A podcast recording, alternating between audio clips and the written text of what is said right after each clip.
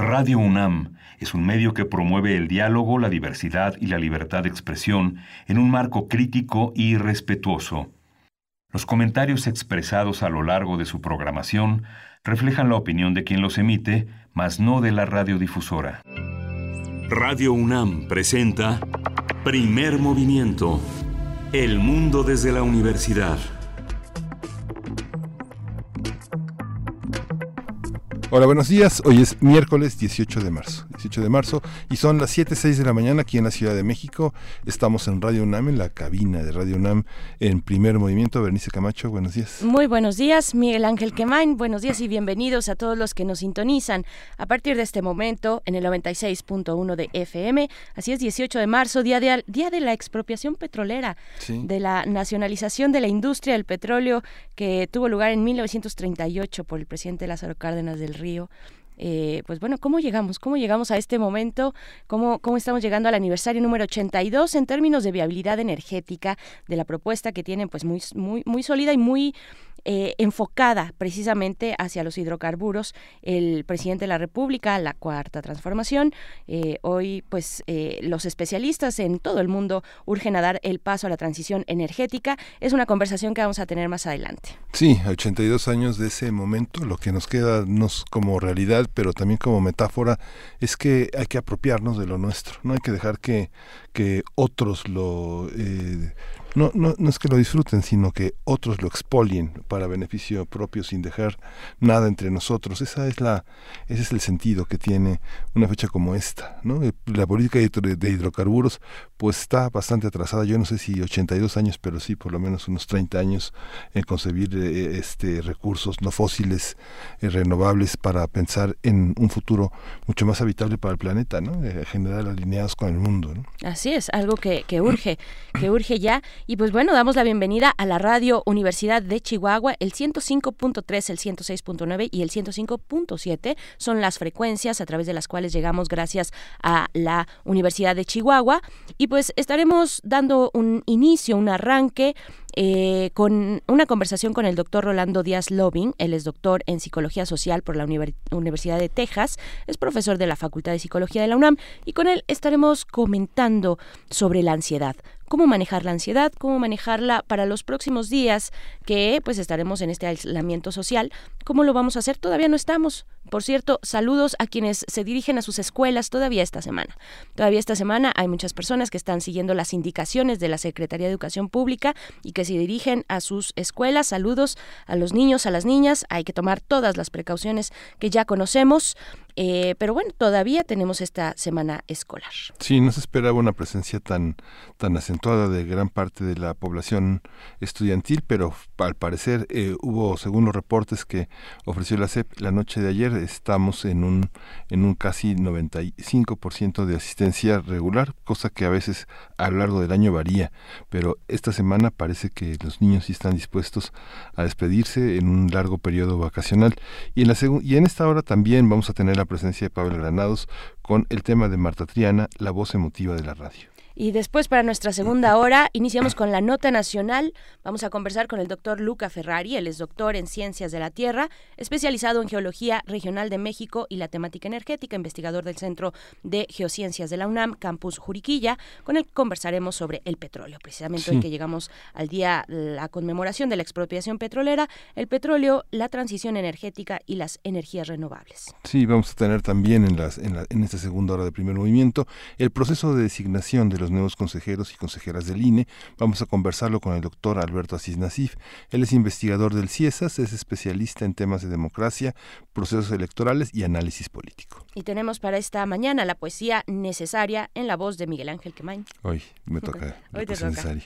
Y tenemos la mesa del día dedicada a Sócrates Café. ¿Se acuerda? Con, hemos conversado con Christopher Phillips, este escritor, educador y consultor norteamericano. Es un activista a favor de la democracia y un especialista conocido internacionalmente en, en llevar a nuestros días el método socrático. Hoy la pregunta es cómo enfrentamos una crisis inesperada. Ustedes pueden participar, por supuesto. De hecho, para eso eh, hacemos este tipo de mesas con enfoques. Por favor, envíen sus comentarios. También después, antes de despedirnos por ahí de las 9.40 de la mañana, eh, tenemos la sección de cada miércoles Química para Todos, a 150 años de la tabla periódica, con el doctor Plinio Sosa, académico de tiempo completo de la Facultad de Química, que está dedicado principalmente a la docencia y la divulgación de la química y hoy nos hablará de el zinc o no todo lo que brilla es oro, nos dice en su título de esta mañana el doctor Plinio Sosa.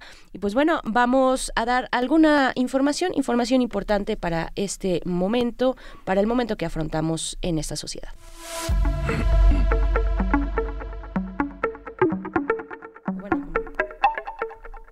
En información nacional respecto a eh, pues la situación del coronavirus, pues hay que decir que aumentaron a 93 casos confirmados de contagio por el COVID-19 en México, 11 más que el día anterior.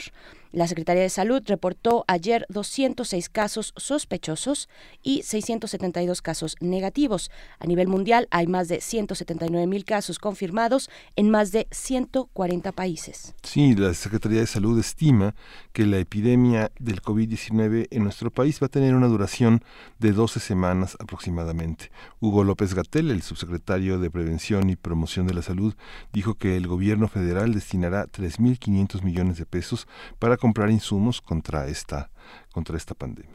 El presidente Andrés Manuel López Obrador aseguró que el plan implementado por México contra el coronavirus ha dado resultados.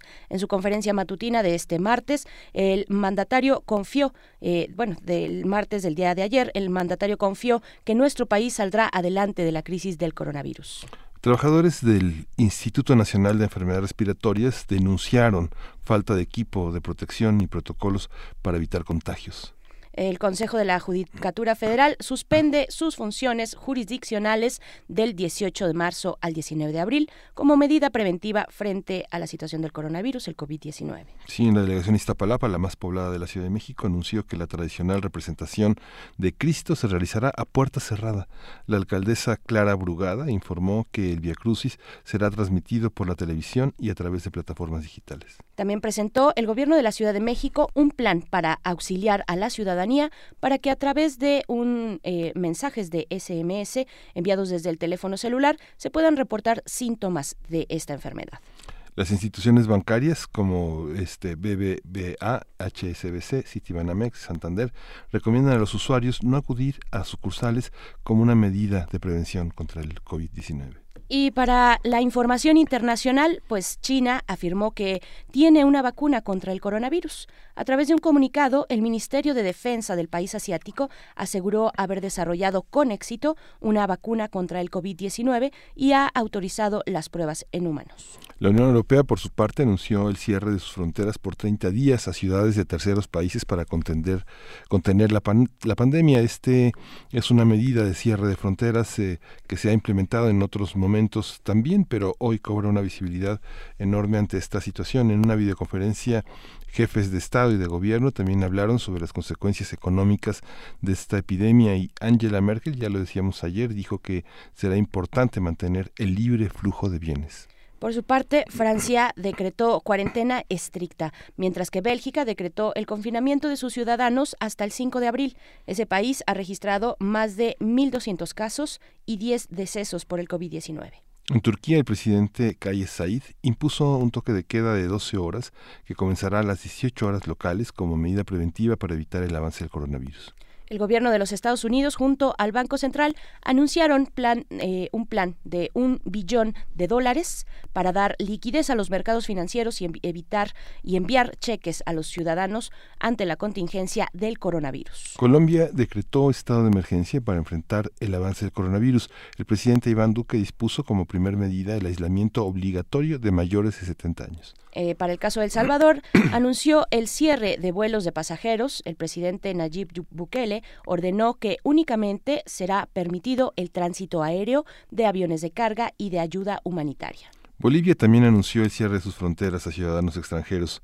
Solamente permitirá el ingreso de conacionales y la presidenta transitoria Janine Añez también ordenó la suspensión de vuelos internacionales. República Dominicana también decretó estado de emergencia durante los próximos 15 días. La suspensión de actividades comerciales y el cierre de fronteras.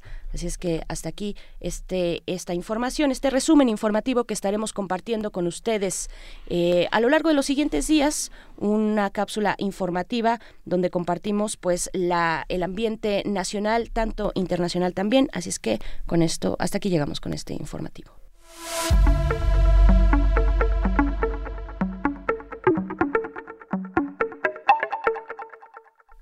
Estamos de vuelta y pues bueno, son las 7 con 16 minutos de la mañana. Vamos a ir con música para después tener nuestro arranque eh, habitual. Vamos a estar conversando en unos momentos más acerca de la ansiedad, pero antes vamos con música. Lo que vamos a escuchar es de Depeche Mode, People Are People.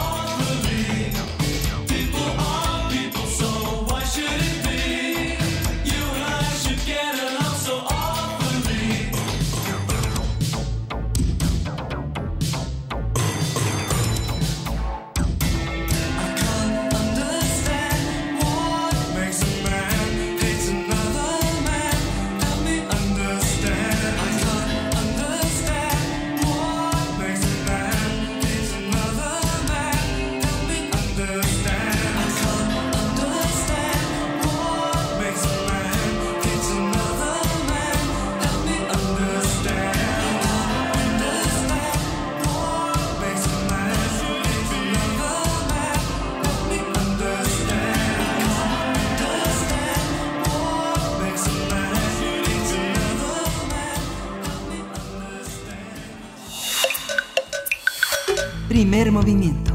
Hacemos comunidad. Sentirse atemorizado o aterrado es normal eh, bajo ciertas situaciones, como cuando nuestra vida está en riesgo o enfrentamos amenazas concretas y pasajeras. La ansiedad y el miedo son respuestas habituales de los seres vivos ante un riesgo real o imaginario. Sin embargo, cuando estas sensaciones son difíciles de manejar o las proyecciones de nuestros pensamientos diarios no se resuelven y nos sobrepasan, pueden volverse en trastornos emocionales que es necesario atender. Los cuadros ansiosos casi siempre se acompañan de síntomas neurovegetativos, como palpitaciones, opresión en el pecho, sensación en, eh, como un nudo en la garganta, sudoraciones de manos, dolores de cabeza y mareos frecuentes, entre otros. Existen diferentes tipos de trastornos de ansiedad. Entre los más comunes se encuentran las fobias específicas, el trastorno de ansiedad por separación, la agorafobia, que se caracteriza por sentir temor en, diversos, tipos de espacios ante la amenaza de posibles crisis de pánico, el trastorno de pánico o crisis de ansiedad, donde se sufren malestares intensos que alcanzan su máximo nivel en cuestión de minutos, y el trastorno obsesivo compulsivo, el TOC, y el trastorno de ansiedad generalizada. Ante la actual contingencia mundial por el COVID-19, hablaremos de la ansiedad sus efectos en la salud mental de la población y la mejor manera también de contrarrestar sus distintas manifestaciones. Para ello nos acompaña en la línea el doctor Rolando Díaz Lobin. Él es doctor en Psicología Social por la Universidad de Texas, es profesor de la Facultad de Psicología de la UNAM y entre sus principales líneas de investigación se encuentra la psicología transcultural y etnopsicología, la personalidad y la psicología social, familia y pareja, pareja, conducta sexual, conducta anticonceptiva, salud y VIH. Y pues te agradecemos mucho, doctor Rolando Díaz Lovin, por estar con nosotros esta mañana en primer movimiento. Buenos días. Buenos días, ¿cómo están y cómo está su público? Gracias, pues muy bien, muy bien. Aquí con una sana distancia eh, y muy interesados en este tipo de temas para acompañar a la población, a nuestros radioescuchas, a la comunidad universitaria ante pues esta situación, esta, esta situación y las eh, pues la realidad que, estamos enfrentando cada día más de un encierro, de un alejamiento. Eh, y, y, viene al caso hablar de la ansiedad. ¿Cómo, ¿Cómo nos puede afectar en términos generales la crisis actual del coronavirus?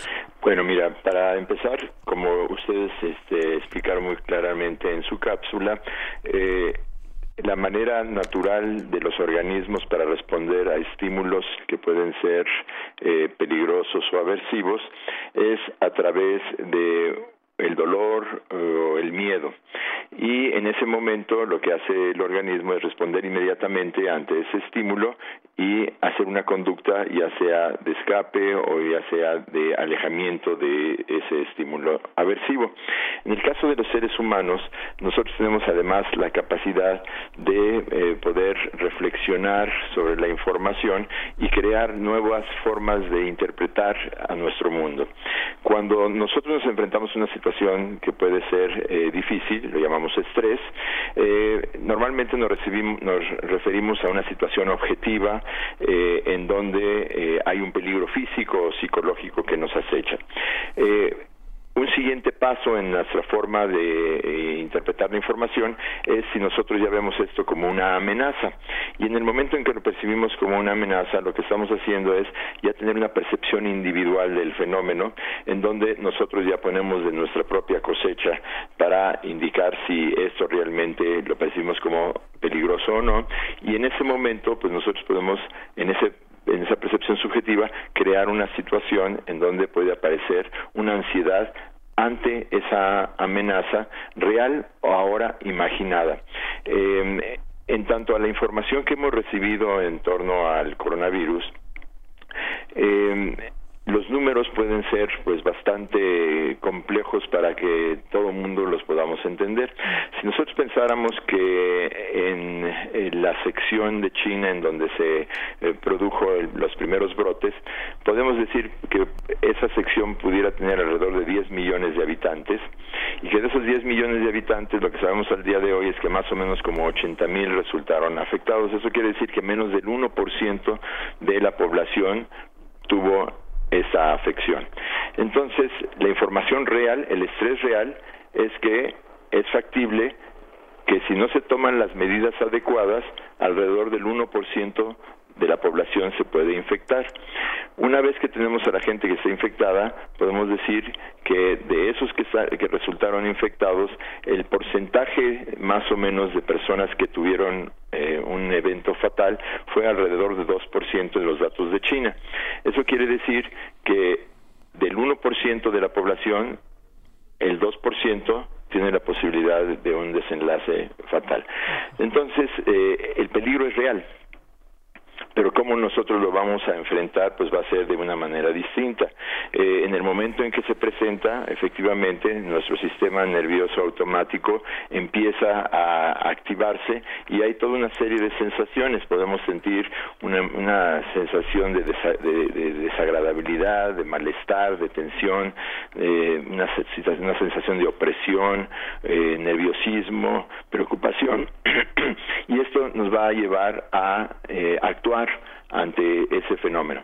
Entonces, en este momento, eh, lo más importante es tener información que sea muy clara, muy objetiva de cuál es el problema para que esa ansiedad que nosotros podemos sentir en este momento nos lleve a una conducta que sea la más apropiada. Y entonces en este momento por la información que se nos ha dado, lo más apropiado es no entrar en eh, relaciones más eh, cercanas, eh, esa distancia social, lavarse de manera muy acuciosa y, cuidadosa las manos, no tocarse la cara después de antes de lavarse las manos. Y entonces esas son las acciones a tomar ante la situación de ansiedad real el estímulo que nos está produciendo esta ansiedad.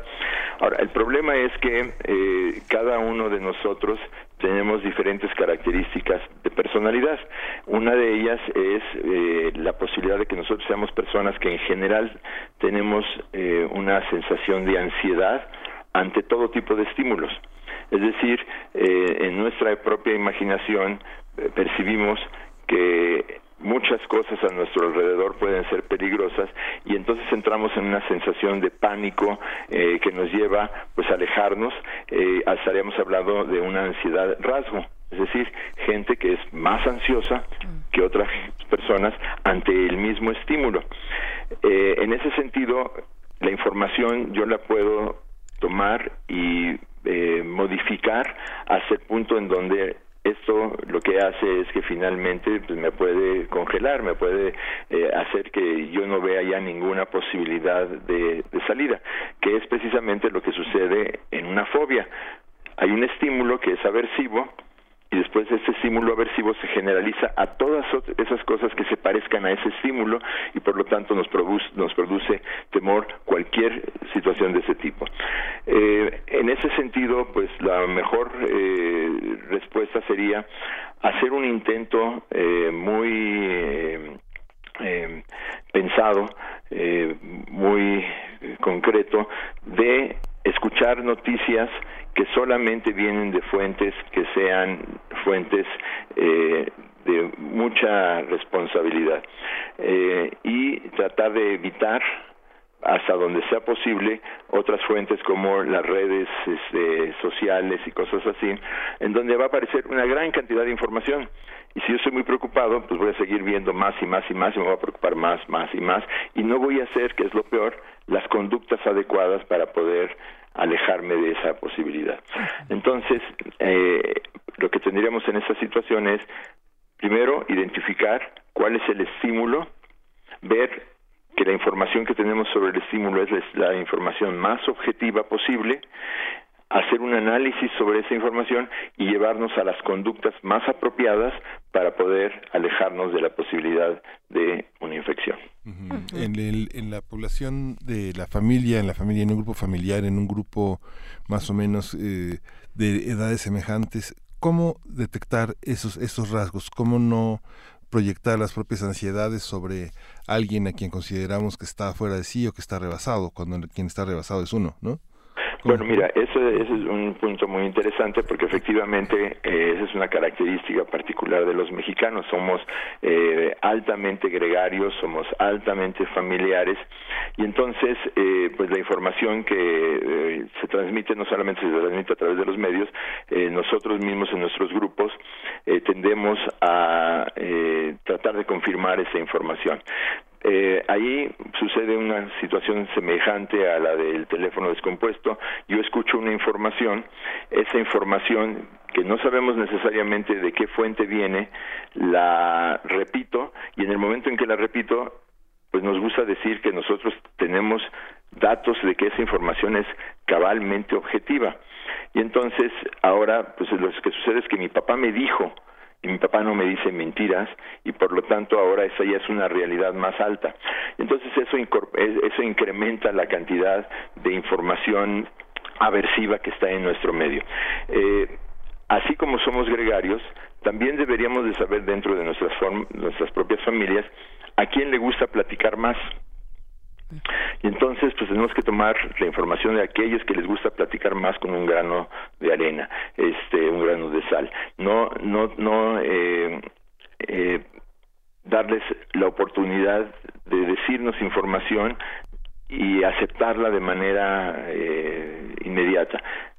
Aprender a cuestionar un poquito, no a la persona, pues sí a la información. Eh, ¿Cómo sabes que esa información es correcta? ¿Cuáles son las bases lógicas para que esto suceda? Por ejemplo, una de las cosas que no queda muy claro es, se nos indica y en todas partes nos ponen un gel antibacterial, pero estamos enfrente de un virus.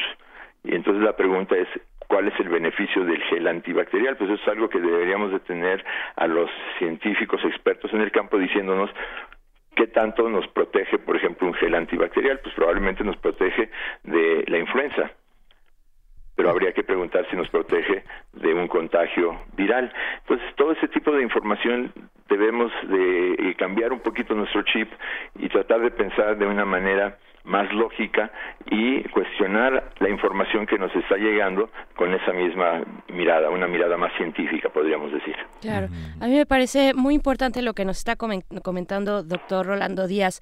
Eh, de tener, por supuesto, paciencia con los familiares que a través de los chats en familia nos comparten, pues por, por, preocupación, por el cariño que nos tienen, nos van compartiendo algunas informaciones que resultan ser desinformación, que resultan ser noticias falsas, que solamente nos ponen en un estado innecesario de temor eh, y no nos dan claridad yo creo que esa, esa distinción es muy importante, eh, rechazar la información no verificada o la falsa información, pero no a la persona que nos está enviando, porque lo hace con, la mejor de las intenciones. ¿no? Eh, también respecto a la información, que hoy tenemos pues tantas fuentes eh, verificadas o no, tenemos tantas posibilidades de acercarnos a lo que está ocurriendo en nuestro país y en el mundo, de pronto llega la saturación también, ¿no? Llega la saturación, ya no sabemos hacia dónde voltear, eh, si atender a, lo que está ocurriendo en otros países, en qué países, en nuestra misma sociedad, atender a las, a las informaciones oficiales, oírnos a través de, de este tipo de informaciones no verificadas, que no tienen nombre, que nadie los, las firma, que no se basan en ningún estudio, en fin, tenemos una gran posibilidad de hacer acercarnos a buena o mala información. ¿Esto cómo impacta también en nuestra salud eh, mental, en, nuestra vida cotidiana, esta sobrecarga de información? Bueno, eh, hay eh, varios puntos ahí. Uno es que la forma en que funciona nuestro cerebro es que cuando nosotros tenemos información, nosotros absorbemos la información junto con la fuente de donde viene la información. Pero lo que sabemos es que la gente, después de una, una semana, dos semanas, tres semanas, se queda con la información pero olvida la fuente. Entonces toda la información se convierte en información de nosotros y en el momento, en que nosotros eh, tomamos la propiedad de la información, pues entonces debe de ser verídica porque es nuestra información. Entonces eh, ahí sí eh, es importante que aquellas personas dentro de las familias, dentro de los grupos que tienen mayor conocimiento, mayor experiencia, apoyen, ayuden a el resto de la familia a tratar de filtrar la información para que no esté llegando información que no es apropiada. Eh, así como cuando nosotros eh, interactuamos con nuestros hijos pequeños, eh, y estamos viendo, por ejemplo, un programa de televisión, pues lo que deberíamos de estar haciendo es filtrar esa información, explicarle lo que está sucediendo, darle este tip de qué, cómo ver esa información, tendríamos que hacer algo similar. También una de las cosas que sucede es que una vez que tenemos una gran cantidad de información, esto lo que va a provocar en las personas que son más ansiolíticas es que esto va a provocar un pánico, un terror. ¿Sí? cada vez vaya a estar más imposibilitado de responder de una manera adecuada. Y en las personas que son menos ansiolíticas, a las personas que en realidad son, este, no les produce ninguna nerviosidad este, la información, lo que puede suceder es que la saturación de información los haga temerarios. Digan, no, pues tanta información en realidad, este, y para lo que yo estoy viendo en mi realidad no veo a nadie infectado, pues entonces pues voy a hacer esas conductas que pueden ser eh, las conductas que me lleven a, ser, a estar infectado.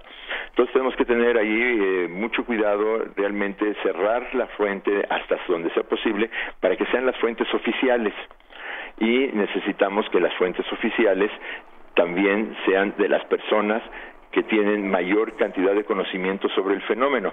Eh, muchas veces por el interés de tener información y poderlo difundir, pues podemos acudir a diferentes personas.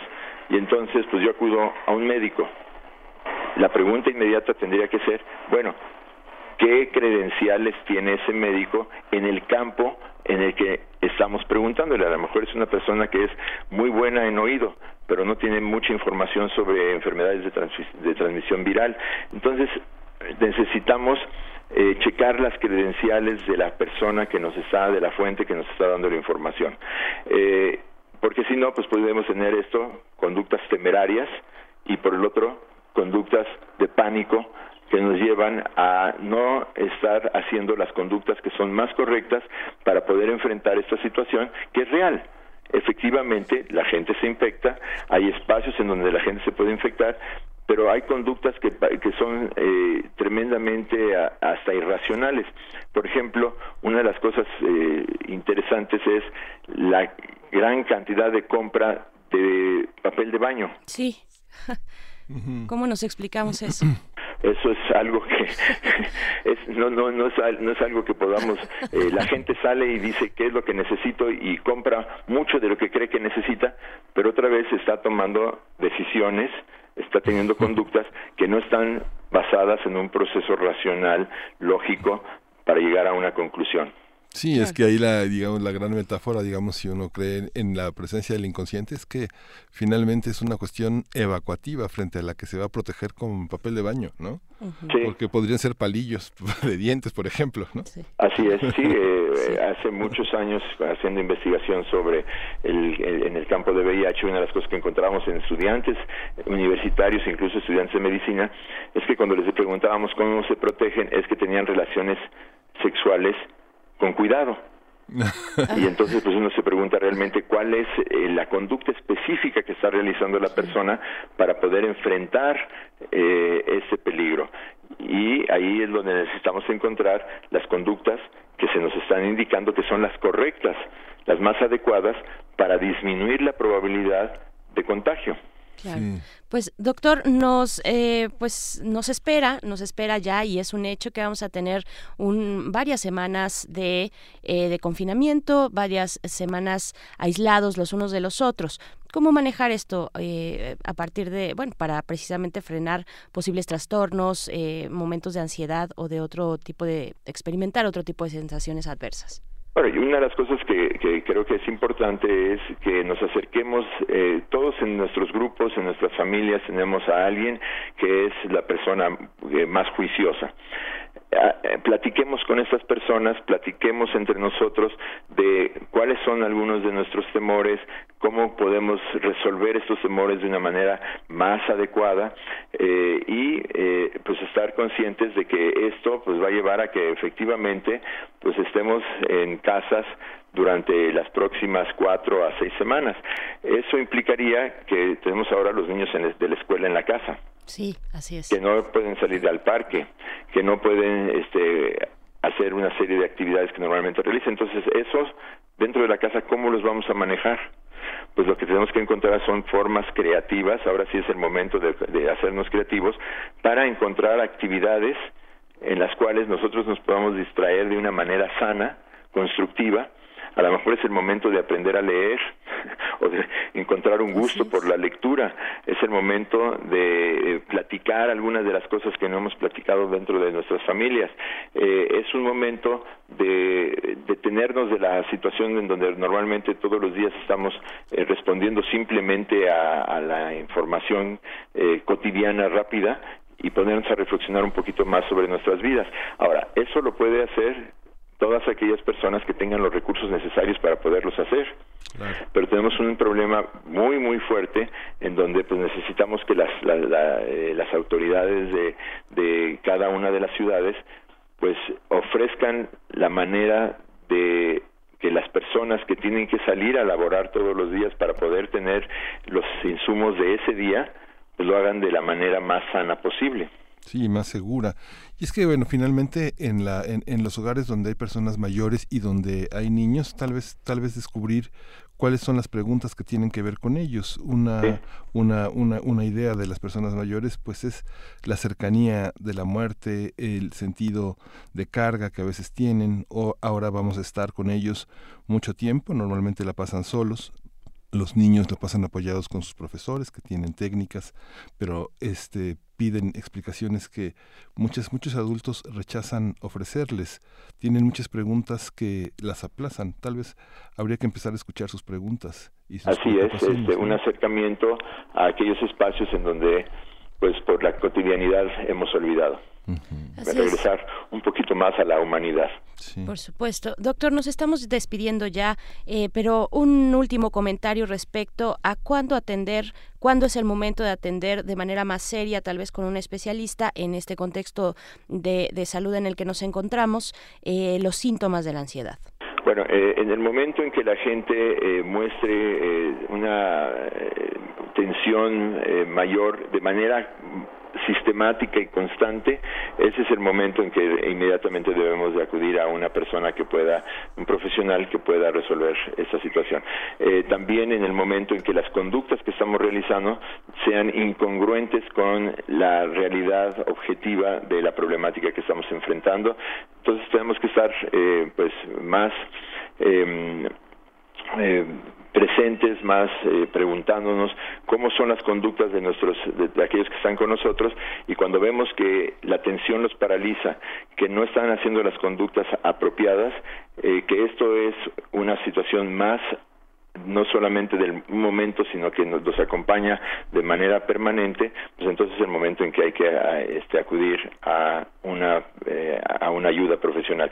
Y en ese sentido también dado el momento, hay ayuda profesional que se da en algunos espacios por teléfono. Entonces, acudir a esos espacios por teléfono en donde se puede eh, platicar con alguien eh, utilizando un medio que sea este, más eh, efectivo para la situación del virus en ese momento. Bien, pues doctor Rolando Díaz Lovin, profesor de la Facultad de Psicología de la UNAM, le agradecemos mucho esta conversación para el público de primer movimiento esta mañana. Muchísimas gracias. Con todo gusto. Hasta pronto. Hasta luego. Pues vamos a ir con música, vamos a escuchar de Holy Ghost and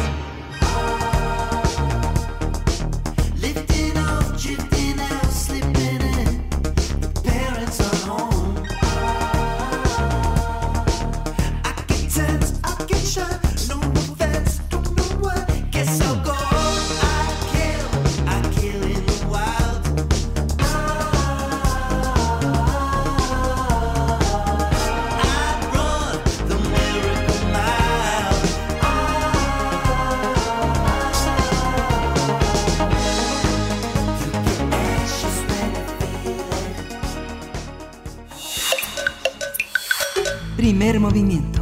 Hacemos comunidad. Fonografías de bolsillo. Y nuestro querido Pavel Granados ya está en la línea. Él es escritor y director de la Fonoteca Nacional y está a cargo de esta sección Fonografías de Bolsillo todos los miércoles. Pavel, ¿cómo estás? Te saludamos Miguel Ángel Quemán, Berenice Camacho aquí en cabina. Te mandamos un abrazo a distancia. ¿Cómo, cómo te trata este momento? Ver, Miguel Ángel, pues aquí contento, pues pues me trata bien porque mira me permitió quedarme hoy aquí en mi casa. Sí, sí esa es una gran ventaja. Todos nuestros invitados invitadas están eh, pues comentándonos vía telefónica así es que eh, y, lo cual agradecemos mucho esta esta disposición Pavel. Pues bueno cuéntanos por favor en esta mañana vamos a hablar de Marta Triana la voz emotiva de la radio. Pues mira es que me quedé un poco entusiasmado bueno no un poco me quedé entusiasmado con estas voces que estaba exhumando del bolero aprovechando que es también marzo, que se dedicará a las mujeres este, estas pequeñas eh, fonografías. Y pues, ¿sabes? Porque me encontré hace poco, hace unos días, algunos papelitos en los que yo anotaba cosas que me iba platicando Marta Triana cuando la iba yo a visitar. Tontamente no la no la grabé, pero era una cantante que me gustaba muchísimo, que se me hizo misteriosa porque por más que la buscaba no sabía qué había sido de ella, qué había pasado con Marta Triana. Naturalmente pensaba que no era su su nombre real, sino que se trataba de un nombre artístico que pues por ahí este tenía que estar, bueno, posiblemente todavía vivía, les estoy hablando yo de los años 90 y de pronto un amigo locutor me dijo, "Tú buscas a Marta Triana, ¿verdad?" te voy a dar su teléfono, porque yo ya había buscado por todas partes, había preguntado y me dijo, Marta Triana se llama en realidad Eva Rodríguez. Entonces hablé por teléfono con a su casa y bueno, pasaron dos cosas, que Marta Triana eh, no se llamaba Marta Triana, sino que se llamaba Eva Rodríguez, era una señora realmente muy simpática, muy agradable, pero ya no tenía voz. Eh, había fumado tanto, tanto, tanto, que había perdido la voz y me dijo que además la poca voz que tenía hablaba casi como un susurro y me dijo que la poca voz que tenía le iba a durar muy poco porque le iban a operar para mm. pues para extirparle las cuerdas vocales muy pronto entonces me contó su pues su historia y me dijo que ella había, en realidad nunca había querido cantar. Los discos que existen de ella, que ahora veo que cada vez que hay más discos, que era una cantante muy popular, son de más o menos de 1944 a 1951. Era la favorita de Juan Orol.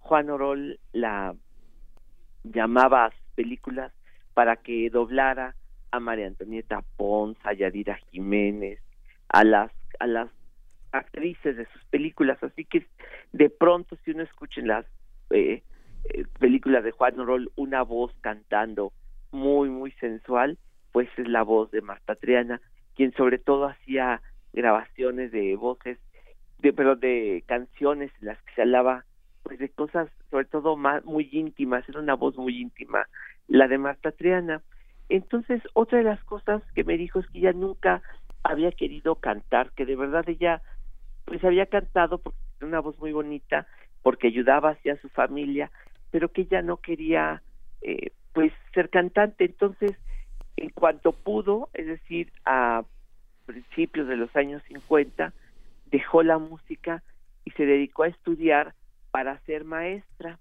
Entonces, allá en Periférico Sur, en un colegio que se llama el Colegio Olinka. Ella dio clases muchos, muchos, muchos años, como Miss Eva Rodríguez, que era por ahí de alguien que tomó clases con ella, pero pues Marta Triana eh, pasó a ser un recuerdo de su pasado, de tal manera que el día que yo la conocí me dedicó los discos que había ella grabado y me puso Pavel, para tú que recuerdas a Marta Triana, te dedico estos libros atentamente, estos discos atentamente, Eva, y platicamos mucho de entonces, pero fíjate, no, no tenía, no tenía grandes cosas de su pasado, sino que me decía, por ejemplo, eh, pues me hablaba de ciertas cosas, de ciertos eh, momentos de su pasado, y yo le preguntaba, oiga, pero Eva, usted no tiene eh, algunas fotos, algunas cosas que me quiera mostrar, y me decía que no, pero hasta que un día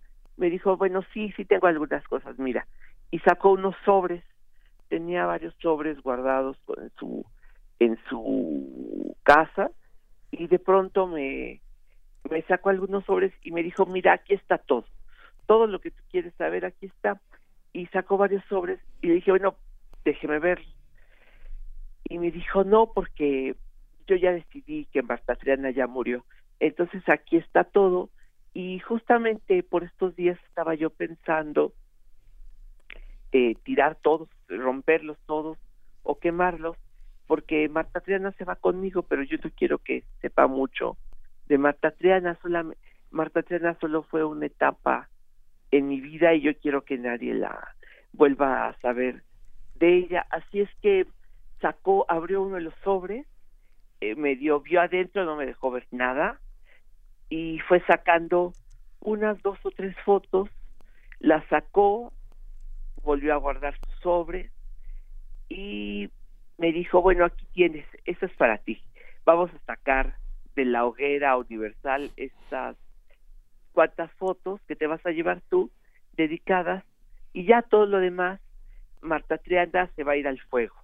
Pues ya me dio mucho sentimiento saber que te ibas a ver mucho de Marta Triana que en realidad mi amiga era Eva, pero no Marta Triana, Marta Triana ya era algo del pasado. Y sí, bueno, me contó entonces algunas cosas, algunas anotaciones que hace algunos días me volví a encontrar, porque yo también estoy quemando cosas. Entonces, eh, bueno, pues ahí están eh, algunas cosas que fui sacando, porque yo fui sacando algunas anotaciones, pocas, ¿no? Porque eh, ojalá me encuentre algunas pocas más, pero me contaba ella había cantado algún tiempo eh, que había querido ganar dinero, había entrado a la carpa Ofelia, en donde la descubrieron, donde estuvo con Cantinflas, donde estuvo con Manolini Chelinsky, con las cúcaras, que el otro día les llevé yo, traje aquí estas sonografías de bolsillo, eh, sus voces, eh, en fin, que después, allí estando en la carpa Ofelia, la habían escuchado para cantar después en la XEB, y estando en la XCB, eh, una vez iba en su coche don Emilio Azcárraga y él se ponía a escuchar otras estaciones para ver pues qué les sacaba, qué encontraba para poder llevarse al XW y la escuchó, la mandó llamar y la mandaron llamar para la XW precisamente, en donde un, un locutor que se llama Luis Ignacio Santibáñez la bautizó como la voz emotiva de la radio. Entonces le hicieron un programa que, bueno, a mí está muy raro el título, pero Florilegio Romántico de Mirurgia era la el programa que tenía Marta Triana. Marta Triana, bueno, Mirurgia era una fábrica de perfumes de los años 40 y los años 50, así que ahí fue donde ella eh, pudo este eh, cantar. Eh, algún día, muchos años después, un admirador se la encontró en la calle y le dijo, ¿usted es Marta Triana? Le dijo, sí, y se déjeme visitarla. Y por los días en que yo la iba a visitar, un admirador la fue a ver y le, le llevó 17 discos que él tenía guardados eh, en su colección y se los regaló a Marta Triana. Eh, me dejó pues no llevármelos, nada de eso, me dejó copiar todos los datos, así que yo ahí tengo eh, más o menos la discografía de Marta Triana aunque me doy cuenta que ahora en YouTube, eso le hubiera encantado a ella, eh, Frontera Collection, es decir, el proyecto de la frontera que está en, el, en la biblioteca del Congo, el, el Instituto, Smithsoniano me parece, ellos están subiendo los discos de, de muchos artistas y entre otros uno puede los discos de Marta Triana en línea, o sea que este que les traje ahorita es una grabación que se hizo en los años 40, de esas grabaciones que les digo muy íntimas, muy misteriosas, A solas contigo, de Gabriel Ruiz, es un blues que ella grabó hacia 1948. Es lo que traje para que podamos escuchar hoy. Fantástico, fantástico, Pavel. Pues vamos, vamos a escuchar. Después vamos a regresar nada más ya para despedir esta primera hora. Te mandamos un abrazo. Nos, nos encantan tus, un abrazote, tus anécdotas. Gracias, Pavel. De verdad, muchísimas gracias. Nos haces muy felices eh, los, los miércoles, así es ah, que un abrazo. a mí también me muy feliz los miércoles. Hasta pronto, Pavel. Cuídate. Hasta luego, adiós. Vamos a escuchar.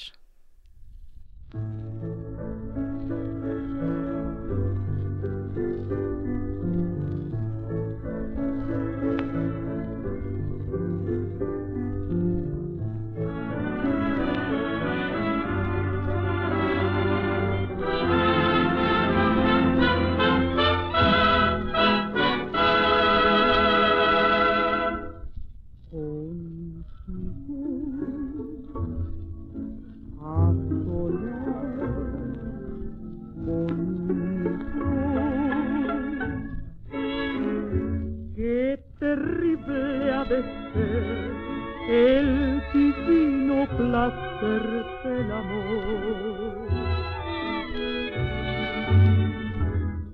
Contigo a solas conmigo de qué cosas ni bien no sería capaz por tu amor. Recuerdo no me deja vivir en paz. Cada día, cada instante te quiero más. Y a veces me enloquece la tentación de estar contigo, siempre contigo,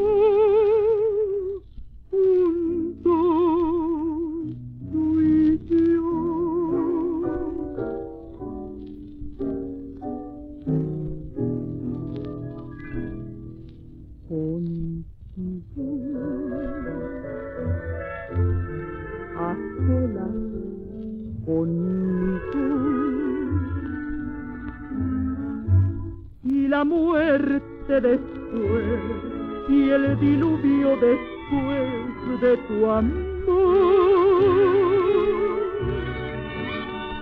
Entrégate a mis brazos y ya no pienses en mañana. Mañana está muy lejos. Y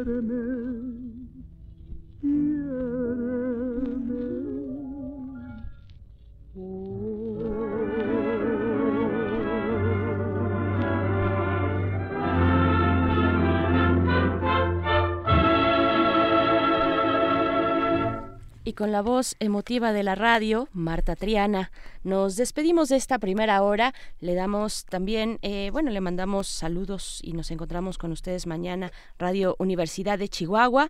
Mm, seguimos aquí en el 96.1 de FM para en nuestra siguiente hora tener nuestra nota nacional sobre el petróleo, la transición energética y las energías renovables y también nuestra nota del día, el proceso de designación de los nuevos consejeros y consejeras del INE. Es lo que nos espera para la siguiente hora. Vamos al corte y volvemos a primer movimiento.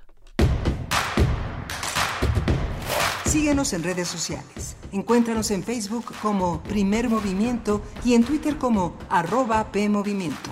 Hagamos comunidad.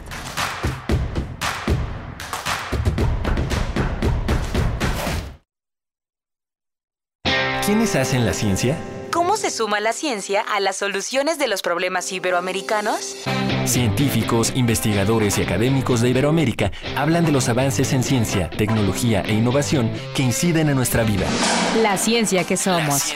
Iberoamérica al aire.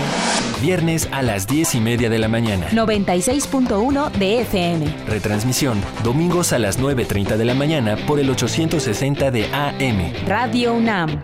Experiencia sonora. ¿Has intentado dejar de beber y no puedes? Puede ser que seas un alcohólico. ¿Alcohólico se escucha fuerte? Las consecuencias pueden ser peores. No dudes, infórmate. Mayor información al 5705-5802. Lada sin costo 01800-561-3368. Habla Alejandro Moreno, presidente nacional del PRI. Muchos dicen que el PRI es el culpable de todo. Y en algo tienen razón. El PRI es culpable de que tus hijos tengan educación gratuita. También tenemos la culpa de haber creado el Seguro Social. Y somos culpables de que millones de trabajadores tengan casa propia. Así que la próxima vez que prenda la luz de tu casa o llegues más rápido a tu destino, échale la culpa al PRI. PRI, PRI. PRI, el Partido de México. Es un gusto de uno, ¿no? Porque uno no te dice, toma mota y te la vas a meter porque te la vas a meter. Uno te la mete por gusto. Para yo no volver este, a ver esos golpes que mi papá este, le pegó a mi mamá, yo este, preferí este, salirme de mi casa. Muchos han sido violados por sus padres cuando son niños y psicológicamente no han podido superar eso. A veces me quiero morir, me quiero morir porque no me están temiendo. En el mundo de las drogas no hay final feliz. Estrategia Nacional para la Prevención de las Adicciones. COVID-19. Sigamos informados. Doctor Alejandro Macías, infectólogo. Nadie debe tomar a la ligera la enfermedad por el nuevo coronavirus. Puede ser una enfermedad grave. Se esparce por secreciones respiratorias, pero también por contacto directo. Si tocas una superficie, allí puede estar el virus. No hay que llevarse las manos a las partes húmedas de la cara, ojos, nariz Los síntomas se parecen bastante a los de la influenza, básicamente fiebre, tos, van a ser muy difíciles de distinguir, pero cuando está una pandemia intensa, podremos saber que muy probablemente eso se trata más bien de coronavirus. Hay mucho que hacer por la prevención, higienizar nuestras manos frecuentemente. Eh, ya las autoridades nos tendrán que decir en qué momento tengamos que hacer acciones de distanciamiento social, no hay que hacerlo antes de tiempo, las autoridades nos van a estar dando la información más veraz posible. No hay que salir a hacer compras de pánico. Los cubrebocas o las mascarillas convencionales de las farmacias no te van a ayudar. Esas son para etiquetar a los enfermos. Los cubrebocas de alta eficiencia, como los que se ocupan en los hospitales, tampoco funcionan para las personas en la comunidad, funcionan exclusivamente en los hospitales. Tampoco hay que pretender que eso te va a servir. Te va a servir estar en buenas condiciones físicas, porque esta enfermedad va a tratar mejor a quien se encuentra físicamente mejor. Pero hay buenas noticias también en que la mayoría de las personas no van a tener una enfermedad grave, es lo que se conoce como el 80-15-5. 80% o no van a enfermar gravemente o van a tener un cuadro completamente asintomático que muy probablemente no los va a llevar ni a ver a los doctores. El 15% sin embargo van a tener un cuadro más intenso, parecido a la influenza. Ese 15% tampoco se van a enfermar de gravedad. Lo que es más preocupante es el otro 5%, que es una proporción baja, que van a necesitar un tratamiento intensivo en los hospitales. Para que eso no ocurra hay que actuar en la prevención e insisto, al final, informarnos adecuadamente, no esparcir información falsa y esperar a que las autoridades nos estén dando información de cómo está la actividad para conocer de eventuales acciones de distanciamiento social que nos tengan que indicar. Doctor Alejandro Macías, infectólogo. Información proporcionada por el Programa Universitario de Investigación en Salud PUIS UNAM. COVID-19.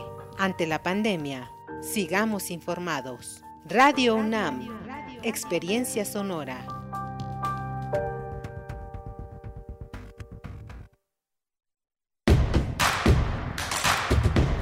Queremos escucharte. Llámanos al 55 36 43 39 y al 55 36 89 89. Primer movimiento. Hacemos comunidad. Son las 8 de la mañana con 5 minutos ya, la hora del centro del país desde donde transmitimos aquí en la Ciudad de México, en Adolfo Prieto 133 en la Colonia del Valle, a través del 96.1 de FM en Radio UNAM. Esto es Primer Movimiento e iniciamos nuestra segunda hora de transmisión. Bienvenido, Miguel Ángel Quemain, ¿cómo estás? Hola, bienvenida también, Berenice Camacho. Eh, bienvenidos, gracias por favorecernos con su escucha, gracias por participar. Ayer, justamente a esta hora, les, recordaba que había eh, se había desarrollado un paro en Tláhuac, en la autopista México-Puebla, en ambos sentidos, en Santa Catarina, dos bloqueos en el eje 10 sur. Bueno, finalmente el alcalde de esa, eh, de esa alcaldía aceptó hacer una mesa de trabajo el día de ayer. Eh, hubo una cobertura muy impresionante, cerca de 50 notas en distintos medios aparecieron, una preocupación enorme. Justamente los, las personas que hicieron el paro decían, este, pensaron que porque somos las colonias más pobres de la, de la alcaldía no íbamos a protestar, se los advertimos muchas veces y ahora se sentaron a negociar con nosotros cara a cara. Eh, felicidades por este, por este logro, por la apertura de las autoridades que presionadas aceptaron cumplir una demanda que eh, había tenido prácticamente un año y bueno, justamente hoy inicia el reparto de agua no solo para las empresas, sino para las personas, que son las más importantes en una alcaldía, en una organización social. Y bueno, se generó este, este espacio que no había tenido escucha, que tuvo un percance un poco violento. Los policías eh, eh, se presionaron y finalmente golpearon a algunas personas, pero finalmente todo quedó en una reconciliación que vale la pena señalar porque lo hicimos, lo señalamos ayer aquí en primer movimiento y en 50, en 50 medios más a lo largo de todo el día y bueno, fue una, una de las partes eh, eh, exitosas que ahora viene también Iztapalapa con el tema de la reconstrucción. Pronto van a salir varios vecinos a, a, buscar la reubicación que les fue prometida y ahora les es negada, sobre todo en el área de la Concordia en la que hay muchísimos edificios en riesgo de caerse, pues los van a reparar como los repararon hace, hace prácticamente 30 eh, años y que no funcionó. ¿no? Así es. Bueno, seguimos arrastrando las consecuencias de el, aquel sismo ya del 85 y también del, del, 2017 que se enfrenta pues ahora en una condición compleja eh, la que nos presenta pues esta emergencia sanitaria donde el agua pues es más que eh, esencial como lo ha sido siempre pero ahora con una mayor urgencia. Fíjense que también ayer durante la conferencia informativa de salud a las, esta que se da todos los días a las 7 de la tarde se habló de los cálculos para la compra de insumos la compra de insumos. Estos insumos son calculados por paciente y por los diferentes, a partir de los diferentes grados de eh, severidad de, del virus, de gravedad. El INSABI es el responsable, será el responsable de realizar la compra. Y, bueno, nada más comentar que el monto que se tiene estimado para todo, todo el, eh, digamos, para todo lo que abarca este eh, gran este escenario, por lo menos 12 semanas de la curva epidémica, el monto estimado es de 3.500 millones de pesos. Gran parte de estos insumos son los que se utilizan para la atención de la influenza, pero que, ya se venían utilizando en, en meses pasados, en años pasados, para la atención de la influenza y que ahora se redireccionan también para eh, la atención del COVID-19. Y pues bueno, son estimaciones que abarcan hasta el escenario 3. Eh, el escenario 3 se plantea con 250 mil casos eh, confirmados. ¿no? Esto para el escenario 3. Eh, es decir, eh, pues cuando la curva, eh, esto será cuando la curva epidémica esté completa, que son al menos 12 semanas, ya es lo que se ha comentado, podría, podría prolongarse un poco más, pero para el caso de China fue, fue este lapso de tiempo, 12 semanas, así es que bueno, solamente algunos de los números en cuanto a los insumos, porque además veíamos el día de ayer y bueno, ya durante esta semana las protestas del personal médico de el INER, el Instituto Nacional de Enfermedades Respiratorias, que se quejaban, se quejan del desabasto de insumos, tanto para la protección del personal de salud, es decir, para ellos mismos, pero también eh, ante la falta de protocolos claros para la atención de los pacientes que puedan llegar al INER. Pues bueno, esto eh, lo que va corriendo ah, en torno a la situación compleja que vivimos por el COVID-19. Y pues bueno, en unos momentos más, cambiando de tema, vamos a estar conversando en nuestra nota nacional con el doctor Lucas Ferrari, doctor en Ciencias de la Tierra, especializado en Geología Regional de México y también en la temática energética. Con él platicaremos de el petróleo, el petróleo y la transición energética, que ya es urgente, y las energías renovables. Platicamos con él, pues a propósito, esta mañana, a propósito del 18 de, marzo, Día de la Expropiación Petrolera, que hoy se conmemora. Se conmemoran 82 años de esta nacionalización de la industria del petróleo en nuestro país, desde 1938 por el presidente Lázaro Cárdenas del Río. Y pues bueno, eso para nuestra nota nacional. Sí, justamente y en nota internacional, bueno, vamos a hablar, en, la nota, del día vamos a hablar del proceso de designación de los nuevos consejeros y consejeras del INE. Vamos a conversarlo con el doctor Alberto Asís Nasif, él es investigador del CIESAS, es un especialista en temas de democracia, procesos electorales y análisis político. Así es, y pues ahora, antes de nuestra nota nacional, a partir de este momento, de, estas, de estos días, del día de hoy, estaremos compartiendo con ustedes pues un corte, haciendo un corte informativo sobre lo que ocurre en el mundo, también en nuestro país y en nuestra universidad.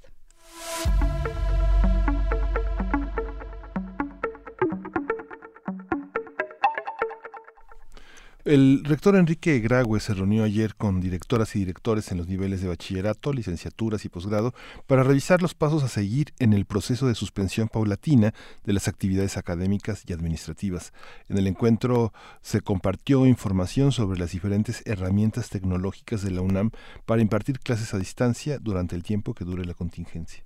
Cabe destacar que nuestra Casa de Estudios, además de mantener informada a la población de manera responsable, creó una comisión, una comisión especial integrada por un grupo de alumnos de los más, perdón, por un grupo de algunos de los más destacados científicos, científicas y médicos de la UNAM. Eh, a través de diversas plataformas, la Universidad Nacional ha difundido distintos contenidos multimedia para contribuir a un mejor manejo de esta contingencia pues mundial. Y desde ayer la UNAM comenzó una suspensión gradual, gradual de clases en sus diferentes campus con el objetivo de que el próximo fin de semana sea la suspensión total. Sí, justamente en la experiencia personal en la FES Aragón, pues ya prácticamente tenemos montadas nuestras aulas virtuales. Costó trabajo las primeras, las, las, primeras horas. Este, algunos profesores no encontraban, no encontrábamos la contraseña de nuestro correo institucional, pero ya quedó, quedó montada y los alumnos que sigan en sus casas, pues ahora van a poder tener ese acceso a través de los de, de una, una disposición bastante moderna. Será muy interesante ver, eh, escuchar, leerles a quienes nos escuchan, que son profesores, profesoras de esta y de otras universidades, cómo están realizando también sus actividades de manera virtual. Buenos ejemplos para que podamos compartirlos a través de estos micrófonos. También la Filmoteca de la UNAM informó ayer que las funciones en las salas de cine del Centro Cultural Universitario, así como del Cinematógrafo del Chopo, estarán suspendidas hasta nuevo aviso como medida preventiva ante el COVID-19. Sí, justamente, esto es la UNAM. Bien, y pues también solo recordar medidas básicas de higiene personal como el estornudo de etiqueta en la parte interior del brazo, el lavado de manos al menos de 30 segundos, usar gel antibacterial, evitar llevarse las manos a la cara, sobre todo en los lugares, en las zonas húmedas de la cara, los ojos, la nariz y la boca, y no saludar con abrazos de beso o saludo de manos. Estas son las recomendaciones que seguiremos insistiendo en ellas.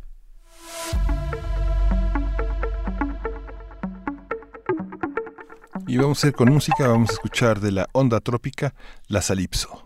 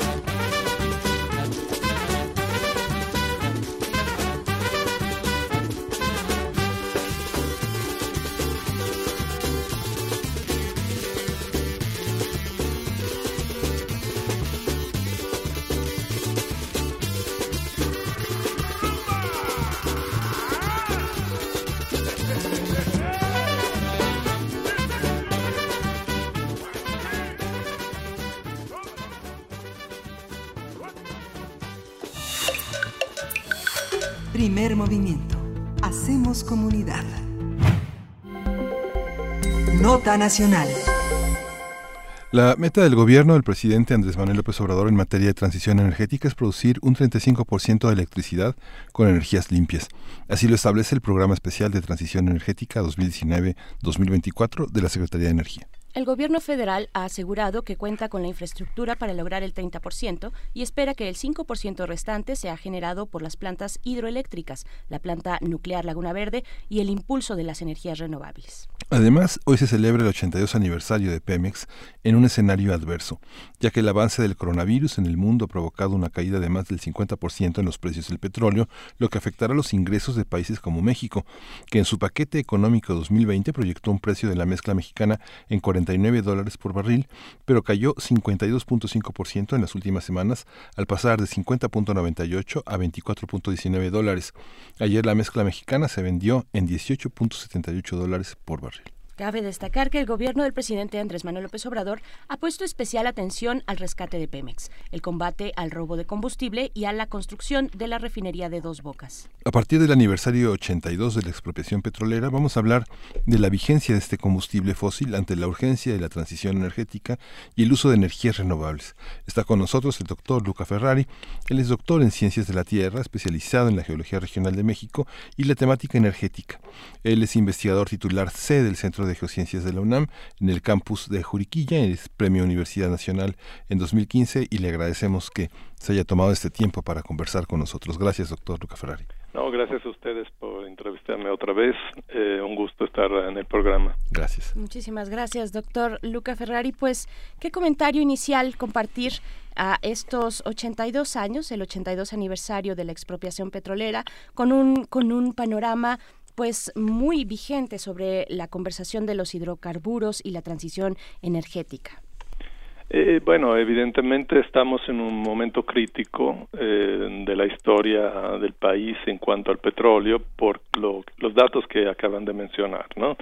Eh, la mezcla mexicana ha bajado muchísimo, estamos en 18 dólares al barril, eh, cuando realmente lo que se necesitaría para el presupuesto son 49 dólares al barril. Eh, pero bueno, como lo hemos platicado creo en otra ocasión, la cuestión aquí es que el petróleo eh, en el tiempo va disminuyendo en cantidad y calidad y va aumentando sus costos de extracción. Entonces México pasó su pico del petróleo, pico de la producción, ya hace 16 años, en el 2004, y el declive que ha venido eh, experimentando la producción es un declive esencialmente geológico, o sea, se descubren cada vez menos campo o campos más pequeños, más difíciles, más profundos eh, y más costosos.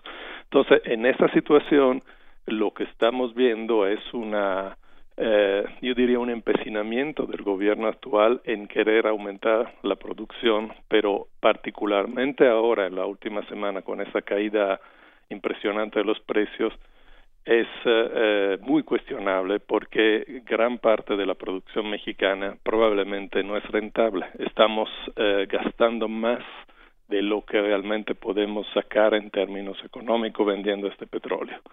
hay números al respecto, o sea, la, Pemex eh, en el 2015, una presentación que, que tengo, hablaba de costos variables, uh, digamos, desde 6 dólares al barril hasta 80 dólares al barril, dependiendo de los campos. Y hace un par de años se decía que el costo en promedio era de 14, 15 dólares al barril, el costo de extracción. Pero hay una entrevista del exdirector uh, de Pemex, uh, Lozoya, el es famoso, no tan positivamente famoso Lozoya, hace unos años también que hablaba ya de 24 o 25 dólares al barril el, en promedio el costo de extracción. Si ahora estamos en 18, es evidente que buena parte de la producción mexicana está costando mucho más de la producirla de, de la que podemos conseguir vendiendo el petróleo. Entonces, esto realmente es un dato que va simplemente a exacerbar lo que ya habíamos dicho, o sea que probablemente invertir tanto dinero en Pemex eh, en esta situación no era lo, lo más uh, adecuado. Ahora con esta baja definitivamente no lo es. Pero sé que perdemos casi 7 pesos por, por barril, ¿no? Es como hacer unos, unos tamales que los vendemos en 14 pesos, pero nos cuestan 18, ¿no? Sí, la, la cuestión es que la, todas las empresas, cuando hay una baja, de sobre todo las empresas comerciales, digamos que su único interés es la ganancia, obviamente cuando baja el precio del petróleo desinvierten, o sea, bajan la producción, no, no desarrollan proyectos nuevos, etcétera, ¿verdad? Eh, ahora, el problema aquí es que todavía el 19% de, la, de los ingresos federales en el 2019 venían de la venta de petróleo. Eh, sí es cierto que México compró esas coberturas para garantizar un precio del petróleo a 49 dólares al barril, que es lo que está en el presupuesto de egreso de la Federación, pero lo que no se ha dicho es que estas coberturas cubren solo una parte. Cubren alrededor del 14% de la producción mexicana. Y además costar. O sea, el, el, costo ha ido subiendo en los últimos años de estas coberturas. Y en el, uh, en el última contratación que ha sido justamente a finales de 2019 son 20 mil millones de pesos lo que está lo que ha pagado o está pagando México para estas coberturas. Entonces eso no nos va a salvar. O sea, las coberturas son un seguro. Sí, son los seguros que contratan en el mercado internacional de seguro uh, Hacienda, eh, que um, si el precio de la mezcla mexicana baja entre, en este caso entre 49 y creo 37 dólares al barril, le dan una compensación, si es menos de 37 dólares al barril, le dan prácticamente toda la diferencia. Pero eso cubre solo, le decía, el 14% de la producción total de crudo de México. Es decir, que es una cobertura muy parcial, porque muchos dicen, no, bueno, tanto estamos garantizados. No, no lo estamos. Entonces ahí es el gran problema, que bueno, eh, esa apuesta total al petróleo eh, de esta administración va a, a, a, chocar contra la realidad. Iba, iba a hacerlo de todas formas, porque como le había comentado, es imposible la meta de subir la producción como la tiene Pemex y en la, la presidencia, pero en este caso, eh, digamos, la, la realidad de la baja del precio del petróleo eh, ha hecho que, ese encuentro con la realidad fuera más pronto que, tarde. Entonces, este, yo creo que sí valdría la pena hacer un análisis muy serio y, y, ver si, si nos conviene. Yo creo que no nos convenía antes y menos ahora invertir tanto dinero ahí, porque realmente Pemex y CFE y Secretaría de Energía son las únicas áreas del gobierno que han recibido una enorme cantidad de dinero, un, un aumento muy grande de la el presupuesto de 2020. claro. El proyecto, uno de los proyectos insignia de este gobierno es la refinería de Dos Bocas. Eh, doctor, como bien sabemos, ¿cómo va este proyecto? ¿Cómo va eh, su avance? ¿Qué sabemos de lo que se está realizando ya para Dos Bocas? Eh, la, la, verdad digo no no no, no he estado allí y no no tengo la información así eh, detalladísima pero okay. lo que sé es que van atrasados en el sentido de que eh, apenas están todavía en los cimientos de la, de la refinería. Recuérdese que es un terreno pantanoso con problemas geotécnicos, o sea, que tiende a hundirse, está muy cerca de la costa, prácticamente en la costa, o sea, las obras uh, preliminares para la construcción de la refinería mmm, pueden durar algo. Eh, pero eh, definitivamente yo veo imposible, como se dijo desde el principio, que se pudiera construir una refinería con ese tamaño, porque hablan de poder refinar 340 mil barriles de petróleo diario en tan poco tiempo y con un, monto que era de 8 mil millones de dólares, eh, que por supuesto, digo, ahora con la devaluación del peso va a ser como un 25% más y siempre las obras aumentan. Entonces estamos otra vez destinando una cantidad enorme de dinero en un proyecto que podría tener un sentido así en abstracto porque digamos nosotros importamos eh, más del 80% de la gasolina. Entonces el, uno dice no pues claro tenemos que producirla aquí pero si la producimos en pérdida como está haciendo como está sucediendo en muchos de la refinería mexicana. Y además con, con, con esa baja eh, enorme del precio del petróleo ahorita la gasolina va a ser más debería ser más barata en muchos países lo es. Aquí creo que eh, se va a compensar con más impuestos. Entonces, ese es otro mm, proyecto que se podría cuestionar. Y la solución, mm, miren, eh, yo, yo estoy convencido, junto con varios colegas, y también hay toda una corriente de pensamiento en la, en la literatura científica, que la solución a nuestros problemas energéticos no está en producir más, porque eso es muy caro y hasta imposible, incluso con la renovable, así que ahorita lo platicamos. La solución está en ahorro energético. Tenemos que reducir nuestros consumos. En el caso de la gasolina es muy fundamental porque eh, el 49% de toda la energía que consumimos en México va al sector de transporte y particularmente en México tenemos este modelo del coche particular que viene un poco de Estados Unidos y que es fatal porque además del tráfico la, la contaminación consumamos mucho con, con uh, usando el, el, transporte privado. Entonces ahí yo creo que es la donde se tendría que enfocar los esfuerzos que además en muchos casos no cuestan tanto. Lo que sí costaría es uh, construir un verdadero sistema de transporte público masivo eficiente y limpio. Pero yo creo que eso debería ser la prioridad, no tanto de invertir dinero en una producción de petróleo que va a ser cada vez más cara, con un precio que por lo pronto va a quedar bajo al menos todo este año. Y el, uno de los uno de los temas eh, fuertes en el TEMEC fue el tema de la industria automotriz, que es un tema con el que Trump ha tratado de presionar mucho, por lo menos en la parte laboral en México. Esta, este aspecto eh, que ha sido una presión política también muy fuerte, porque la industria automotriz no solo tiene una red en los autos, sino tiene, es una red política también muy fuerte. ¿Cómo, eh, sobre quién iría un costo si se tratara de reemplazar nada más el tema de, por ejemplo, eh, innovar en el terreno de los motores, eh, tratar de conservar el modelo del automóvil privado? Eso ya prácticamente es inviable, ¿verdad, doctor?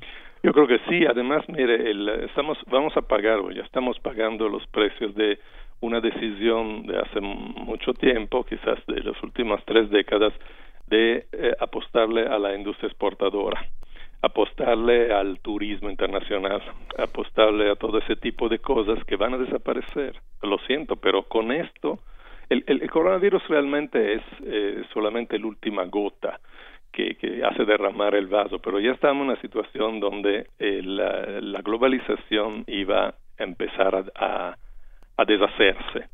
Eh, porque no es sostenible. Es un sistema muy energívoro, o sea, que necesita mucha energía, en, una energía que cada vez es más cara, a pesar que el petróleo ahorita es bajo por otras razones.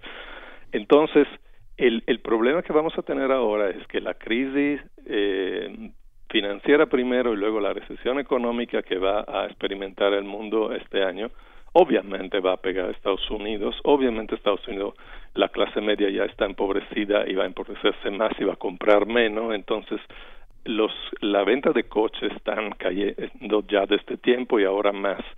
La, el turismo internacional, los vuelos, va a caer muchísimo todo este aspecto. Entonces, México va a estar eh, muy a la merced de esta gran recesión por haberle apostado a un modelo exportador y a un modelo basado, por ejemplo, decía, en el turismo. Nosotros lo que tendríamos que hacer con visión de mediano y largo plazo es reorientar toda nuestra economía a cosas mucho más locales. Para empezar, eh, ya no depender tanto de las exportaciones a Estados Unidos, dependemos creo el 85% de, de nuestras exportaciones van a Estados Unidos. Deberíamos desarrollar más bien producto para el mercado interno, pero en una, en una óptica de menor crecimiento o de decrecimiento, con, en una óptica de hacer economías locales donde se produce y se consuma localmente, no grandes uh, cadenas de suministros que que cruzan por todo el mundo porque hemos visto ahora lo poco resiliente que es este sistema cuando un, una cosa como el coronavirus afecta por ejemplo China pero va, va a afectar todo el mundo. Entonces la industria automovilística yo la veo muy mal y, y ahí sería el momento de tomar decisiones eh, drásticas. Por ejemplo yo digo deberíamos convertir esto a transporte público electrificado que puede ser al menos parcialmente sustentado con energías renovables a futuro. ¿Cómo vamos en esa ruta a la transición energética, eh, doctor Luca Ferrari? Hace un momento nos decía que en 2004 México pasó su pico, su pico de producción. De petróleo. Ah, de petróleo, exacto. ¿Qué, qué se ha hecho de, de, de ese momento a la fecha? ¿Qué hicieron? Bueno, sabemos lo que hicieron los eh, gobiernos anteriores, eh, el anterior puntualmente eh, con Pemex, ¿no? Por ejemplo, endeudarlo, bueno, dejarlo básicamente morir y en condiciones muy complicadas. Pero, ¿qué, ¿qué, se ha hecho para hacer esta transición cuando ya se sabía que teníamos, estamos, estábamos llegando a ese momento del petróleo? Eh, mire, no se ha hecho mucho, ya se ha hecho algo de manera como testimonial, en el sentido de que sí ha habido un incremento de, algunas fuentes de energía, particularmente solar, eólico, pero el, el porcentaje de dependencia del, de los combustibles fósiles prácticamente no ha bajado en, en los últimos 20 años. O sea, incluso en la actualidad, eh, petróleo, gas y carbón representan todavía el 89% de toda la, la matriz energética de México. El petróleo por sí solo es 62%. Eh, las renovables representan alrededor del 10% del consumo total de energía, de los cuales eh, 17% eh, de, es del, bueno, del, del, total de la energía eléctrica, perdón, eh, la renovable representa el 10% del consumo total de energía y el 17% de la, de la generación eléctrica, o sea, solo el 17% de la electricidad, que es, que es una parte de toda la energía que consumamos, se produce con renovable y dentro de ella está 10% la hidroeléctrica, 3%, no 3.6 la eólica, 1.6 geotermia y el resto menos del 1%. Entonces, el, el, el problema cuál es que al, al, al, aumentar estas renovables, no es que hemos dejado de aumentar también la capacidad uh, de, de, los combustibles fósiles. O sea, al, al, mismo tiempo que se crean, que se construyen centrales solares y eólicas, se siguen construyendo centrales de gas particularmente, porque el grueso de nuestra electricidad se produce con gas que importamos. Eh, incluso si uno va a ver el PRODECEN, que es el Programa Nacional de Desarrollo del Sistema Eléctrico, es un documento que se hace cada año y prevé eh, cómo va a alimentarse el, el, sistema eléctrico nacional en los siguientes 15 años. Entonces uno va a ver el, la, el PRODECEN de esta, el primero que hizo esta administración, ve que no cambia muchísimo y básicamente de aquí a 2033 eh, prevén incorporar un 52% de tecnologías renovables y un 44% de convencionales, o sea, digamos, de, de hidrocarburos, y una pequeña cantidad eh, de tecnologías limpias no renovables, que básicamente es cogeneración. Entonces, si lo vemos, realmente es casi la misma cantidad. O sea, las nuevas centrales que se van a abrir, sí, el 52% va a ser eh, principalmente solar eólico, pero eso no cambia la proporción. O sea, vamos a tener, incluso podría disminuir, porque recordamos que el factor de planta de, una, de un parque solar eólico es mucho menor que de, la, de los combustibles fósiles. El factor de planta es cuánto realmente la central trabaja a, a, pien, a, a pleno régimen. ¿no? Entonces, si tenemos instalados 100 eh, megawatts de solar, obviamente no va a producirlo las 24 horas, 365 días al año. Va a producir en promedio el 15% de este tiempo a esta con esa cantidad. En el caso del solar, en el caso del eólico esto llega al 31% y son valores más o menos igual a nivel internacional. México está incluso bien en ciertos en, en los valores del eólico, por ejemplo. Mientras una central, por ejemplo, nuclear funciona 90% del tiempo, también porque no podemos apagar y prender así, ¿no? Y eh, los combustibles fósiles, la gran diferencia que tienen Claro, son no renovables, son contaminantes, pero son controlables. O sea, nosotros podemos decidir cuándo producimos energía y cuándo no, cosa que no podemos hacer con las renovables variables o intermitentes como solar y eólico. Entonces, ese es el gran problema de la transición a las renovables. Solo podemos eh, sustituir una parte no muy grande de la gran cantidad de energía que hemos eh, que, que, que consumamos para nuestra civilización moderna, donde tenemos, estamos acostumbrados a tener siempre energía eléctrica cuando la necesitamos, agua corriente, internet y todo lo demás. Es el problema de la, de cuan, del controlar la generación de electricidad. Pero esos porcentajes que usted señala son en realidad porcentajes que están pensados de una manera de sustitución de las demandas de energía actuales frente a las eh, energías no renovables. Tal vez un cambio de paradigma en esos porcentajes no sean tan catastróficos o tan insuficientes, ¿no? Exactamente, Miguel Ángel. Esa es la vía. O sea, la, la cuestión es que no se puede pensar de sustituir con renovable los combustibles fósiles, manteniendo el mismo sistema de generación y sobre todo de consumo de energía eh, de los combustibles fósiles. O se necesita un cambio bastante radical en nuestro modelo, en nuestra economía, en nuestro estilo de vida, y eso implica, como decía, entre otras cosas, producir y consumir localmente, este, viajar menos, de disminuir los traslados, todas las cosas que estamos eh, empezando a hacer ahora con el coronavirus pueden ser una prueba general de lo que sería una sociedad donde consumamos mucho menos y podría estar alimentada con los flujos naturales de la energía renovable. Bien, pues doctor Luca Ferrari, le agradecemos mucho este tiempo eh, que comparte con la audiencia de Primer Movimiento de Radio UNAM y pues bueno, estaremos ahí eh, atentos, atentas a esta, pues a la refinería de, refinería de Dos Bocas, a esta transición posible, ojalá posible transición energética y consultándole si nos lo permite más adelante. Muchísimas gracias. Gracias, siempre un gusto. Cuando quieran estoy a la orden. Gracias, doctor. Muchas gracias. Hasta luego. Doctor Luca Ferrari, él es doctor en Ciencias de la Tierra, especializado en Geología, Geología Regional de México, investigador titular C del Centro de Geociencias de la UNAM y Premio Universidad Nacional 2015. Vamos a ir con música, Milagro. Vamos a ir con música, vamos a escuchar de Nancy Escallas Orquestra, Anacronismo.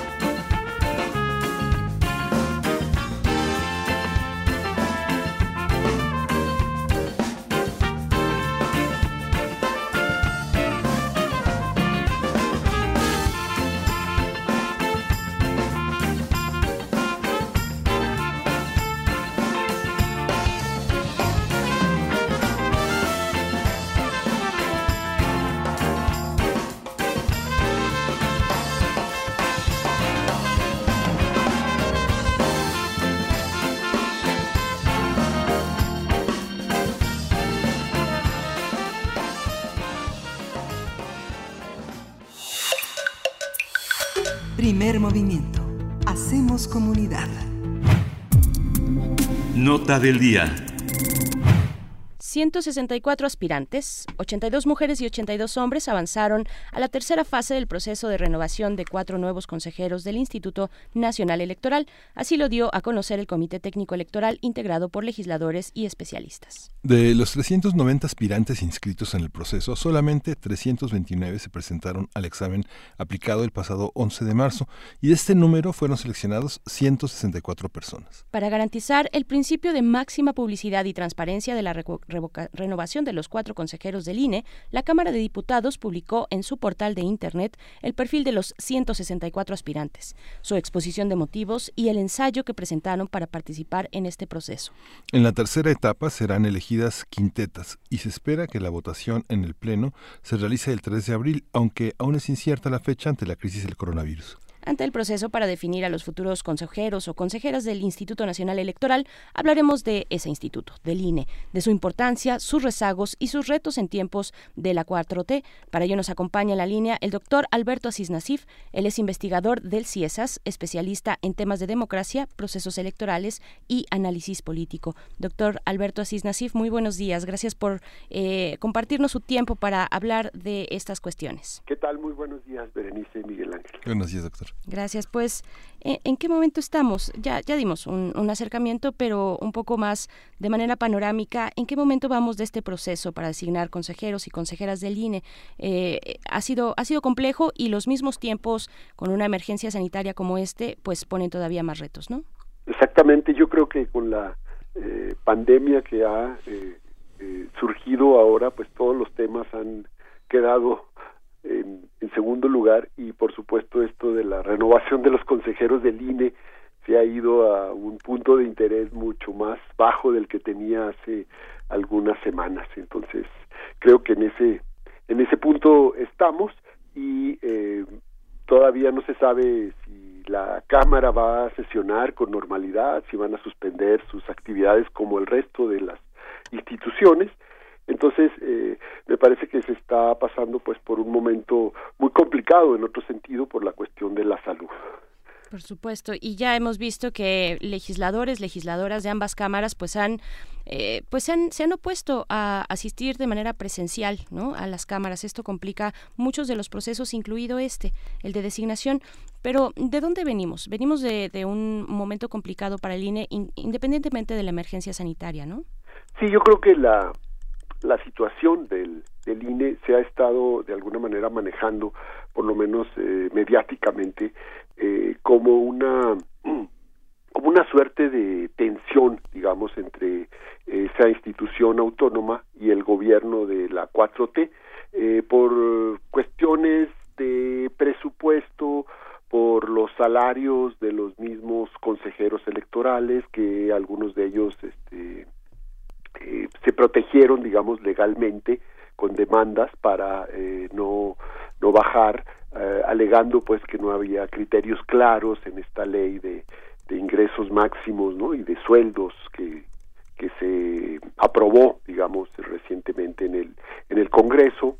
Eh, y, y bueno, pues por viejas rencillas, por así decirlo, que todavía están ahí de lo que sucedió con los procesos electorales, sobre todo en 2006, ¿no? Es decir, pareciera que algunos reclamos del mismo presidente López Obrador, algunos de los consejeros y al mismo INE, pues están ahí haciendo como ruido mediáticamente de lo que lo que debe ser o lo que ha sido esta eh, institución para la para la democracia electoral en México.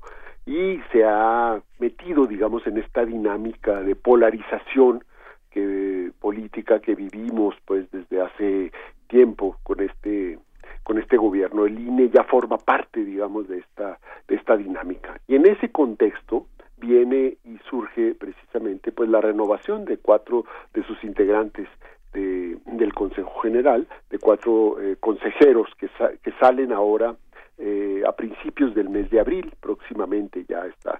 Y para eso pues se montó todo un eh, procedimiento, digamos, ¿no? Ese es todo una, digamos, una larga marcha para renovar ahí cuatro, cuatro consejeros. Eso creo que es por una, por una parte. Por el otro, bueno, pues hay una línea ahí por parte de ciertos grupos del mismo instituto, eh, del mismo eh, consejero presidente, en fin, como es decir, estamos en una situación muy buena, el INE es una institución eh, de mucha calidad, ha probado y ha hecho elecciones, ha organizado elecciones de calidad en el país, entonces hay que defender eso porque con eso defendemos la, la democracia en el país, ¿no? Una serie de argumentos en ese en ese sentido, ¿no? Y entonces, pues se ha también eh, venido hablando en los últimos meses de algunas posibles reformas que le pueden hacer al, al, instituto desde cosas muy eh, digamos de funcionamiento mecánico como eh, cambiar al consejero presidente cada determinado tiempo, cada tres años o cada cuatro años, en fin, no dejarlo todo el periodo, cosas de este tipo hasta, bueno, pues lo que siempre aparece, ¿no? Reducir los eh, montos, digamos, del financiamiento público para los partidos o reducir también este el número de de diputados o de senadores son cosas que siempre están digamos en el ambiente cuando se habla de este de este tipo de de, reformas ¿no? este proceso de selección y qué, qué, complejo y al mismo tiempo también qué, qué, qué, primitivo en el sentido en el que venimos haciendo ese mismo proceso de selección desde hace 20 años, digamos, con todo el proceso de, desarrollo del perfil profesional de carrera que hizo la Secretaría de la Función Pública, los procesos de selección, los, eh, los, el desglose curricular es muy semejante. Yo revisaba eh, de, de, esos 390 de los que solamente quedaron 329, sabemos que en los, los mismos intereses políticos en a sus candidatos, a sus amigos, a inflar la nómina de competencia para generar una, una especie de presión y luego el, el proceso aplicado generalmente no difiere en mucho de los procesos que uno puede visualizar en plataformas como Trabaja en, donde la gente concursa por una serie de, de requisitos que están alineados eh, los objetivos de la institución y que dicen muy poco de las personas. Revisaba yo los currículos de algunos porque, fue francamente agobiante estar revisando. Me imagino, y, aburridísimo. Eh, aburridísimo porque no, hay, no están correlacionados con ningún resultado ni con ninguna capacidad de reacción frente a momentos políticos importantes en los que ese currículum se desplegó, ¿no? Claro. ¿No? O sea, esa, esa manera de escoger a las personas sigue siendo válida. Sí, ahí, eh, en efecto, Miguel Ángel, me parece que tocas un tema muy, eh, pues muy relevante porque hay que ver qué tipo de, de consejero o consejera es lo que se necesita, es decir, cuál es el perfil que se está de alguna manera eh, estableciendo para que estos eh, nuevos consejeros lleguen al, eh, al Consejo General ¿no? del, del instituto.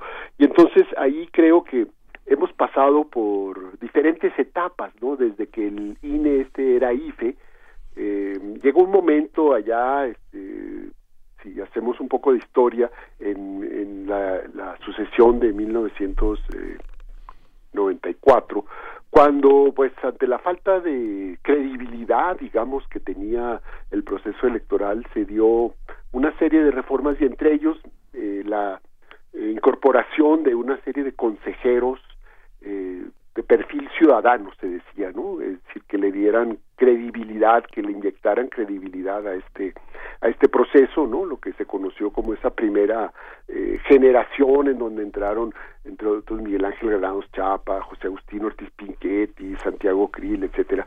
Y entonces eh, fue como una medida así un poco de, emergencia para la sucesión presidencial que eh, de alguna manera la estructura de aquella institución pues no tenía eh, los consejeros no tenían mando directo digamos sobre la estructura del, del, del Instituto Federal Electoral. Entonces la estructura pues siguió como siempre y ellos lo que hacían pues era recurrir a la a la prensa ir a, a los medios a denunciar las irregularidades y los problemas que había. La reforma de 96 cambia y entonces ya el perfil este ciudadano ya se hace más profesional porque incluso ya los equiparan eh, con los ministros de la corte en cuanto a salarios no y prestaciones.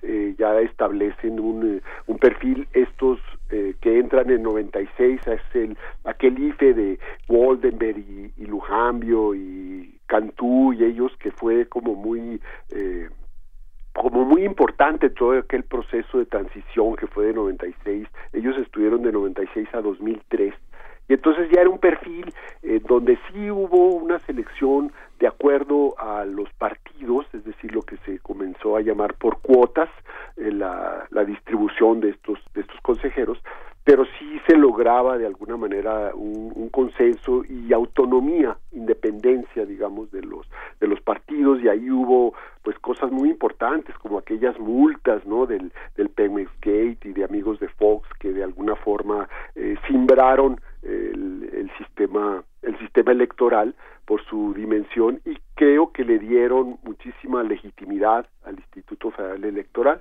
Luego vino un proceso muy complicado en 2003 y entonces ahí fue la exclusión de la izquierda, la exclusión del PRD que no tuvo ningún consejero, el PRI y el PAN acordaron ahí, eh, negociaron y nombraron un consejo que fue el que nos llevó después a las elecciones muy conflictivas de la sucesión de 2006, de la que todavía ahora se, se habla y, se recuerda. Y ahí entró un poco pues ya todo el proceso de, renovación escalonada y de eh, de reparto de reparto de, cuotas y así creo que llegamos a la situación actual es decir en donde eh, estos eh, consejeros y consejeras del, del, Instituto Federal Electoral ahora del Instituto Nacional Electoral ¿no? que le, la, reforma de 2014 a partir de ese momento cambió el, el nombre yo creo que de forma pues completamente inútil fue el cambio pero bueno así así fue.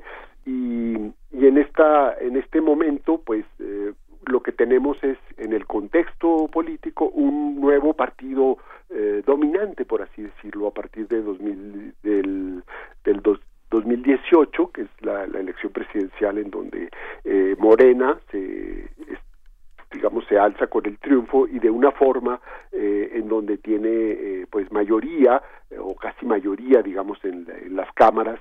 Y entonces ahora está un poco la tensión entre si van a nombrar a sus consejeros ellos o se va a nombrar gente con eh, mayor eh, independencia y autonomía o cómo queda este proceso de reparto de cuotas. En eso estaba cuando digamos se hace todo este procedimiento que eh, hemos visto pues que ahí eh, ya no ya no son aquellos perfiles de, de gente de o académicos o políticos muy eh, digamos connotados o especialistas sino ahora la mayoría yo creo de estos aspirantes por lo que yo he visto en las listas así a vuelo de, de pájaro digamos eh, se puede establecer que hay una nueva o bueno no sé si tan nueva pero una burocracia electoral que está ahí eh, en una suerte como de escalada y, y de y del eh, digamos del proceso en ese sentido se ha visto como el, cargo de consejero o de consejera pues como un ascenso para para esa burocracia. Y la una buena cantidad de estos aspirantes de estos casi 400 aspirantes tenían esos perfiles venían de las instituciones locales de los OPLES de los tribunales eh, de la misma estructura del, instituto una buena una buena cantidad. Otros bueno pues eran ahí este eh, personas sueltas y creo que muy pocos como identificables eh, en ese sentido como eh, que tuvieran un currículum o un perfil así muy muy destacado no o sea como Jorge este Jorge Alcocer por ejemplo uh -huh. no que es un especialista en la materia no eh, pero bueno creo que ya poco de esto y mucho de lo del ámbito del espacio eh, burocrático. Y entonces eh, tuvimos este complicaciones hasta para el nombramiento de la comisión no esta eh, comisión que es lo que claro. la que va a ser la la selección sobre todo por el perfil de de Ackerman de John John Ackerman que fue uno de ellos que eh, se incorporó con la eh, queja pues de algunos de los partidos ahora de oposición que lo veían muy cercano a Morena, muy morenista, por así decirlo, ¿no? Y entonces eh, nombraron también de diferentes instituciones, ¿no? La Comisión de Derechos Humanos, el INAI, la misma Cámara, etcétera, hasta que se conformó este grupo y son los que están haciendo ahora la, la chamba, ¿no? Que no ha de ser nada, eh, nada eh, agradable estar haciendo esa esa chamba pero bueno ellos ahí están comprometidos pues hay gente eh, digamos con con muy buenos currículum podríamos decir casi casi que los perfiles y los currículums de la comisión son mucho más altos y de más calidad y notoriedad pública que los del conjunto de estos aspirantes Claro. Pues veremos si las distintas instancias, tanto este comité, técnico de evaluación, también eh, en el Congreso de la Unión, pues pueden resolver esta emergencia, sobrepasarla, esta emergencia y tal vez resolver de manera remota esta selección de los cuatro o cuatro, eh, cuatro consejeras o consejeros del Instituto Nacional Electoral, pues que está en proceso de designación. Eh, y agradecemos mucho, doctor Alberto Asís Nasif, esta, estos comentarios para la audiencia de, Primer Movimiento esta mañana. Muchas gracias. No, al contrario, con gusto, Berenice. Hasta pronto. gracias. Pues bueno, también recordemos ahí la, la negación eh, del INE, particularmente del consejero presidente, para compartir los datos, datos importantes de la ciudadanía a, a la Secretaría, a petición de la Secretaría de Gobernación. Eh, dijo que no, que estaban bajo su resguardo. Esto era pues para un pues para un proceso mayor, me parece, una forma de identificación de la ciudadanía. Eh, el INE cuenta con estos datos importantes y era finalmente una instancia pública eh, completamente legítima eh, para poder hacer esta petición, ¿no? Como es la Secretaría de Gobernación. Sí, este conflicto que hay entre organismos autónomos, pero particularmente en un grupo que finalmente ha, cuestionado muchísimo esta, esta transición que encabeza Lorenzo Córdoba y que pues ha enfilado gran parte de su energía a pelearse con el presidente, ¿no? Y seguiremos viendo muy probablemente estas tensiones. Pues bueno, estamos llegando ya al final de esta segunda hora de transmisión. Nos queda por delante una más. Son las 8.59 de la mañana. Nos despedimos de la radio Nicolaita. Vamos a hacer el corte y volvemos a primer movimiento. Síguenos en redes sociales. Encuéntranos en Facebook como Primer Movimiento y en Twitter como arroba PMovimiento. Hagamos comunidad.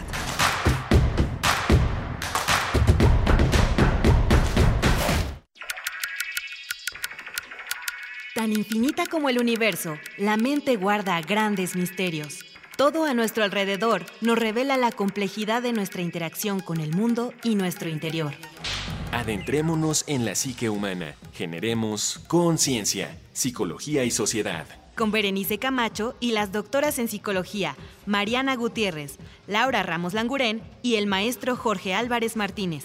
Todos los lunes a las 18 horas por el 96.1 de FM. Y su retransmisión los jueves a las 19 horas por el 860 de AM. O si lo prefieres, escucha el podcast en radiopodcast.unam.mx. Radio UNAM, Experiencia Sonora. La palabra es la ruta y la guía es el compás. Ningún poema está completo sin una buena plática. Escucha los ejemplos más relevantes de la poesía a través de la voz de sus autores en Al compás de la letra, un espacio para la creación literaria con María Ángeles Comezaña. Todos los jueves a las 18 horas por el 96.1 de FM hay libros no impresos que viven en boca de sus autores. Radio UNAM. Experiencia sonora.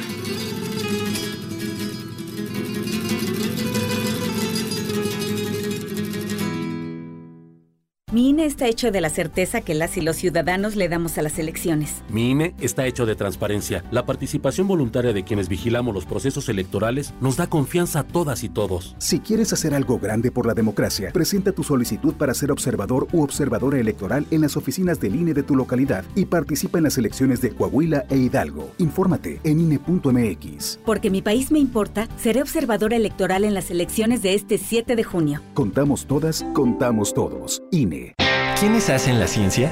¿Cómo se suma la ciencia a las soluciones de los problemas iberoamericanos? Científicos, investigadores y académicos de Iberoamérica hablan de los avances en ciencia, tecnología e innovación que inciden en nuestra vida. La ciencia que somos. Iberoamérica al aire. Viernes a las 10 y media de la mañana. 96.1 de FM. Retransmisión, domingos a las 9.30 de la mañana por el 860 de AM. Radio UNAM. Experiencia sonora.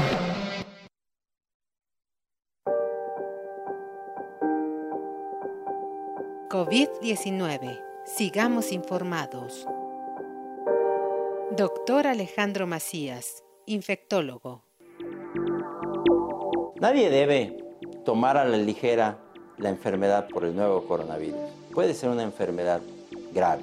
Se esparce por secreciones respiratorias, pero también por contacto directo. Si tocas una superficie, allí puede estar el virus.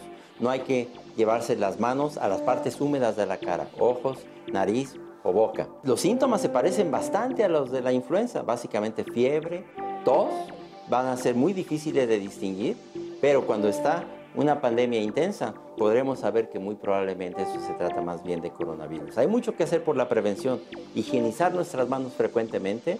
Eh, ya las autoridades nos tendrán que decir en qué momento tengamos que hacer acciones de distanciamiento social, no hay que hacerlo antes de tiempo, las autoridades nos van a estar dando la información más veraz posible. No hay que salir a hacer compras de pánico. Los cubrebocas o las mascarillas convencionales de las farmacias no te van a ayudar. Esas son para etiquetar a los enfermos. Los cubrebocas de alta eficiencia, como los que se ocupan en los hospitales, tampoco funcionan para las personas en la comunidad, funcionan exclusivamente en los hospitales. Tampoco hay que pretender que eso te va a servir. Te va a servir estar en buenas condiciones físicas, porque esta enfermedad va a tratar mejor a quien se encuentra físicamente mejor. Pero hay buenas noticias también en que la mayoría de las personas no van a tener una enfermedad grave, es lo que se conoce como el 80-15-5. 80% o no van a enfermar gravemente o van a tener un cuadro completamente asintomático que muy probablemente no los va a llevar ni a ver a los doctores. El 15% sin embargo van a tener un cuadro más intenso, parecido a la influenza. Ese 15% tampoco se van a enfermar de gravedad. Lo que es más preocupante es el otro 5%, que es una proporción baja, que van a necesitar un tratamiento intensivo en los hospitales. Para que eso no ocurra hay que actuar en la prevención e insisto, al final informarnos adecuadamente, no esparcir información falsa y esperar a que las autoridades nos estén dando información de cómo está la actividad para conocer de eventuales acciones de distanciamiento social que nos tengan que indicar. Doctor Alejandro Macías, infectólogo. Información proporcionada por el Programa Universitario de Investigación en Salud, PUIS UNAM. COVID-19. Ante la pandemia, sigamos informados. Radio UNAM. Experiencia sonora.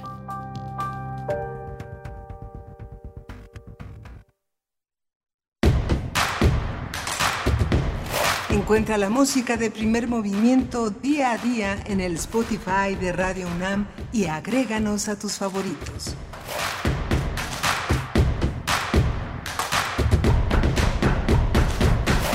Buenos días, estamos ya de vuelta iniciando nuestra tercera hora de transmisión en este miércoles 18 de marzo. Esto es primer movimiento y estamos aquí en cabina en vivo eh, a través del 96.1 de FM, eso sí con nuestra sana distancia laboral. Miguel Ángel, Miguel Ángel Quemain, ¿cómo estás? Eh, Hola, ¿cómo, te ha ido en estas dos horas interesantes de programa, no? Sí, ha sido muy interesante, ha sido en la última hora eh, particularmente en este contexto de los nuevos nombramientos que tendrán lugar en el INE, los métodos de elegir a los, eh, los mejores perfiles que justamente tienen el desafío de no tener esta visión eh, escalafonaria, eh, política, burocrática, que el doctor Alberto Asís Nasif señalaba como uno de los obstáculos y justamente el tema con el doctor Luca Ferrari, que es el tema de la transición energética que tiene eh, como una gran exigencia cambios de paradigma fundamentales.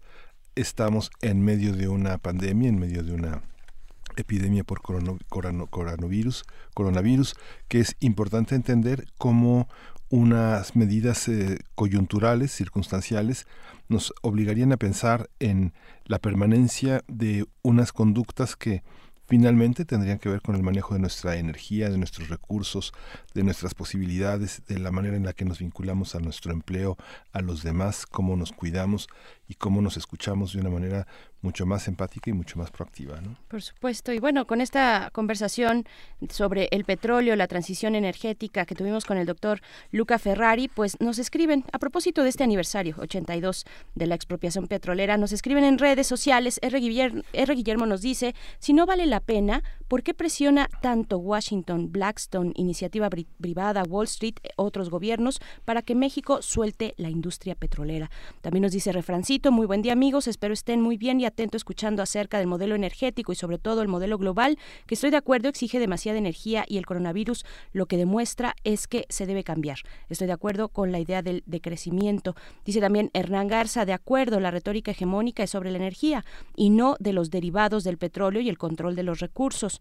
Y bueno, eh, también Edel Jiménez dice muy interesante el tema, leí hace tiempo que las energías renovables no son la alternativa porque los por lo que comento, por lo que comento, eh, lo, que comentó, eh, ahí faltó un acento, el doctor, que el combustible del futuro será el hidrógeno, pero el combustible de transición entre fósil e hidrógeno probablemente es el gas.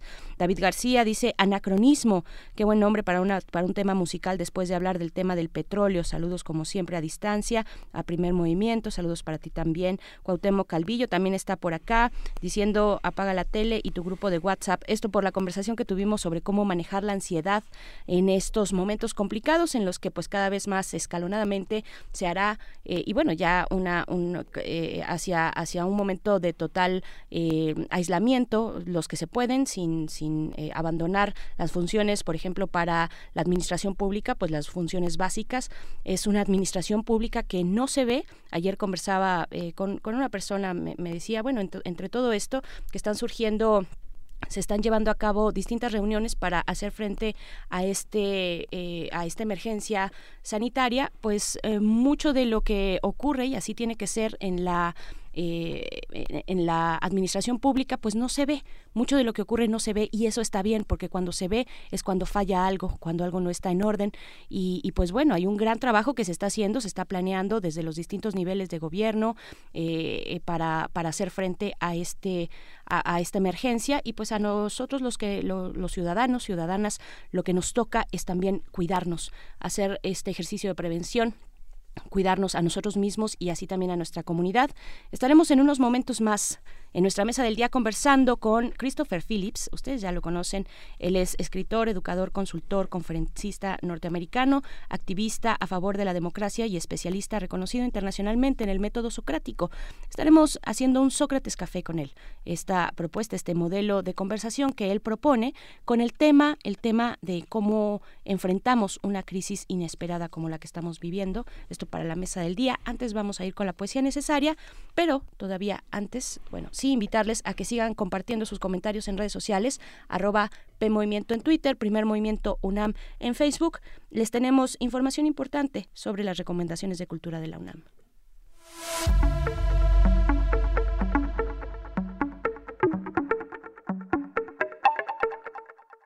Eh, Descarga Cultura UNAM es la plataforma digital de la UNAM que a través de la Coordinación de Difusión Cultural ofrece en formato de audio alternativas para el conocimiento y entretenimiento para escuchar en línea o descargar totalmente gratis materiales de primera importancia. En ese sitio y su aplicación para Android y Apple hay diversos géneros literarios, teatro, música, conferencias, eh, cursos magistrales por parte de destacados académicos universitarios, todos los que forman parte de nuestra universidad. Y esta información que eh, con la colaboración en la autoría de Antonio Quijano le ofrecemos ahora, pues está en esta recomendación, en la colección ensayo, esta sugerencia de consultar Estar enfermo, esta particular, este texto tan extraordinario de Virginia Woolf, que tradujo eh, Laura Emilia Pacheco con la con la fineza que la caracteriza, está auténticamente en un español de nuestro idioma. Ella es editora, escritora, traductora. El ensayo de Virginia Woolf ahonda con ciertas notas de humor en un tema pues tan rezagado en la literatura como lo es la enfermedad y sobre todo en los años en los que ella lo escribió. Y otra recomendación también de Descarga Cultura UNAM es la serie Grandes Maestros. Recomendamos La Transición Democrática y sus déficits por José Waldenberg, eh, maestro en estudios latinoamericanos y doctor en ciencias políticas y sociales, impartido en el 2013. Esta, eh, pues, e, este, esta recomendación fue impartida en 2013, un curso que tiene como objetivo recorrer el largo periodo de 70 años de autoritarismo para construir las bases de una democracia mexicana. Sí, y pues con la finalidad de acercar cada vez más a personas a lo mejor de la literatura mundial, la UNAM realiza la campaña 365 libros en 365 días, a través de la cual el público puede descargar de manera gratuita un libro cada día durante un año. Entre los títulos que están disponibles están Orgullo y Prejuicio de Jane Austen, El Gran Gatsby de Scott Fitzgerald, El Profeta de Halil Gibran Halil. Es un, una, una, oferta muy importante eh, para, para que tengamos Leer también es ojear, leer es también decidir lo que nos gusta y lo que podemos sostener con esa disciplina, con ese entusiasmo, con esa alegría que significa recorrer página a página un libro. Anímese a consultar, 365 libros, uno cada día, no tiene que acabárselo, pero sí, sí profundizar, como cuando uno conoce a alguien, uno sabe si va a ser una amistad eh, momentánea o va a ser una amistad para toda la vida, así son los libros amistades que duran y que se, acude a ellos permanentemente. Así es, pues estas son eh, algunas de las recomendaciones que estaremos compartiendo con ustedes, pues a partir de hoy, todos los días, recomendaciones desde las plataformas digitales de la UNAM para eh, pasar de esta manera, cercanos a la lectura, a los libros, eh, pues esta emergencia sanitaria que se presenta y que se irá agudizando, así es que estaremos, si ustedes nos lo permiten, pues de la mano, acompañándoles con estas recomendaciones. Vamos ahora sí con la poesía necesaria.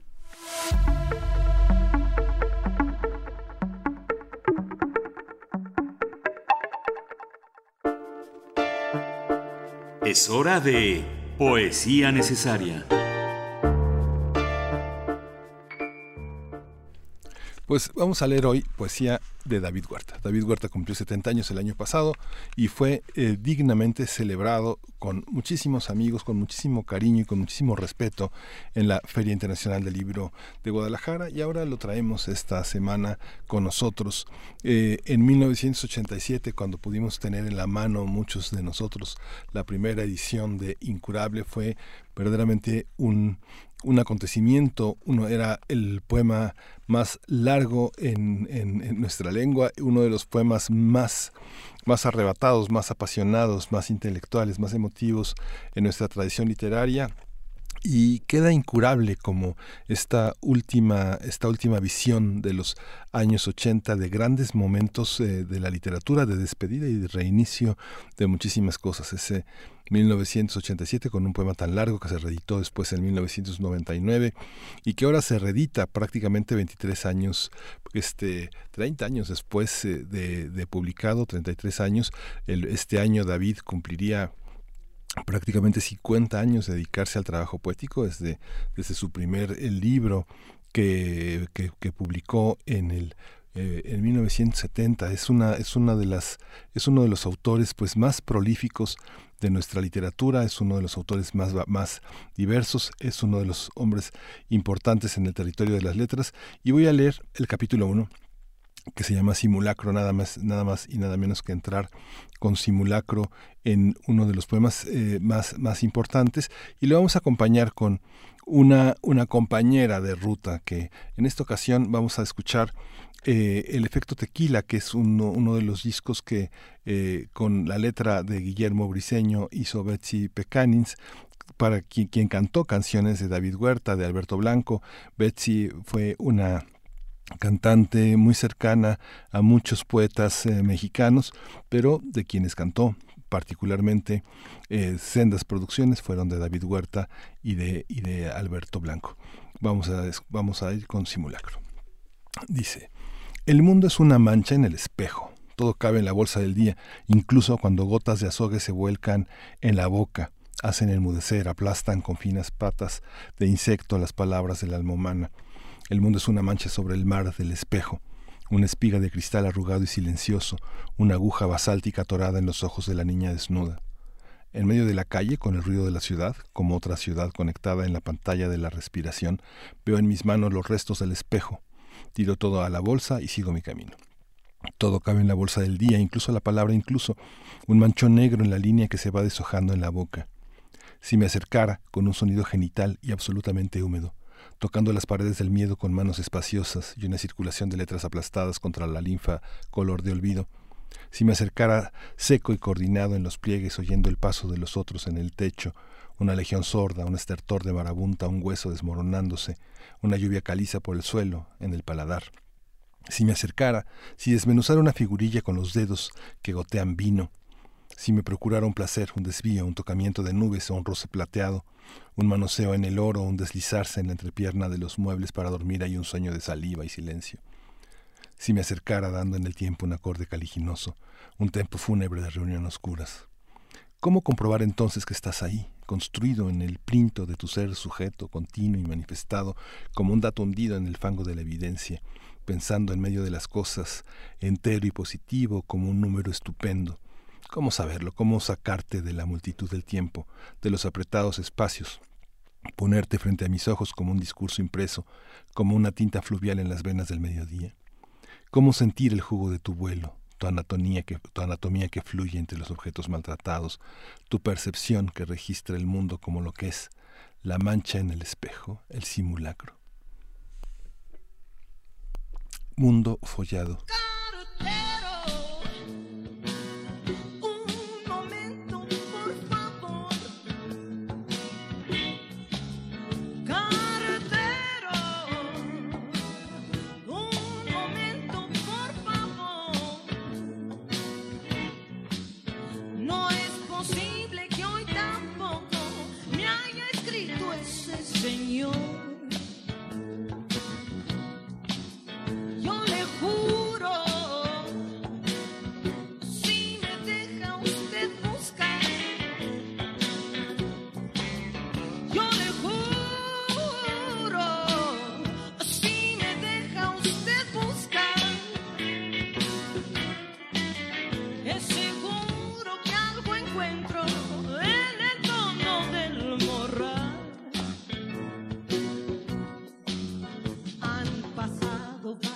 Años y ya no puedo esperar.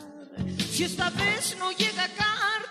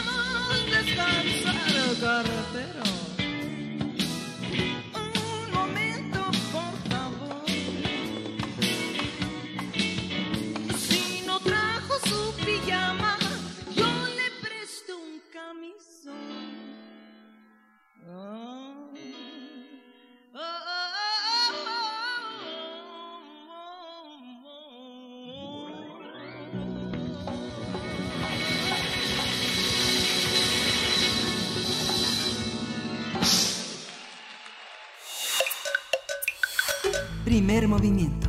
Hacemos comunidad. La mesa del día. La pandemia del coronavirus COVID-19 ha provocado una situación inédita e inesperada a nivel mundial. A nivel global, la humanidad ha visto los efectos adversos en la salud de miles de personas, en la economía mundial y en las medidas drásticas que los gobiernos han implementado para tratar de reducir la velocidad de la propagación de este virus, para el que no hay vacuna ni tratamiento, aunque China ya dijo que sí, ¿verdad? que hay por ahí un medicamento ya. Y pues bueno, aquí en primer movimiento, en el segundo Sócrates Café, abordaremos la pregunta, ¿cómo enfrentamos, afrontamos mejor una crisis inesperada? Ustedes pueden participar a través de nuestras redes sociales, enviarnos sus comentarios, arroba P en Twitter, Primer Movimiento UNAM en Facebook. Y para conversar acerca de este tema, nos acompaña Christopher Phillips. Él es escritor, educador, consultor, conferencista, activista a favor de la democracia y especialista reconocido internacionalmente en el método socrático. Es fundador de Democracy Café y autor de los libros Sócrates Café, Seis preguntas de Sócrates, Sócrates enamorado y La filosofía de ser niños. Sócrates Café es una iniciativa que Christopher Phillips ha aplicado y relatado en su libro Sócrates Café, un soplo fresco de filosofía, donde relata su viaje a través del territorio de Estados Unidos, donde puso en marcha este proyecto que utiliza el método socrático en librerías, prisiones, universidades y escuelas. Christopher, bienvenido, buenas, buenos días, gracias por estar otra vez aceptando las preguntas y tratando de eh, digerirlas y ponerlas en distintos órdenes para nosotros. Buenos días, es un placer estar de regreso con ustedes. Gracias, gracias Christopher. Eh, pues bueno, ya hemos hecho este ejercicio, eh, lo hemos propuesto desde el primer movimiento porque creemos pues que es necesario, es necesario aprender a, a, estar cercanos, a tener un diálogo, un diálogo respetuoso, donde se generan distintas preguntas, a veces más que respuestas. Pero ahora tenemos, eh, pues en el panorama, lo que sabemos, esta situación compleja, sanitaria. Estaremos mucho tiempo juntos en casa. Eh, cosa que no acostumbramos en familia. Un dato nada más así breve, si me permiten eh, brevemente, en, en China se reporta ya varios, varias solicitudes de divorcio, por ejemplo, después de esta temporada de eh, hacinamiento, de estar en casa, de este aislamiento social, pues bueno, se reporta, es, es curioso, ¿no? Lo que nos ocurre en estas circunstancias, Christopher. Es, es muy interesante el tiempo en que estamos viviendo ahorita. Ya mis, mis hijas jóvenes ya no van a la escuela, todos estamos más o menos encerrados aquí en la casa.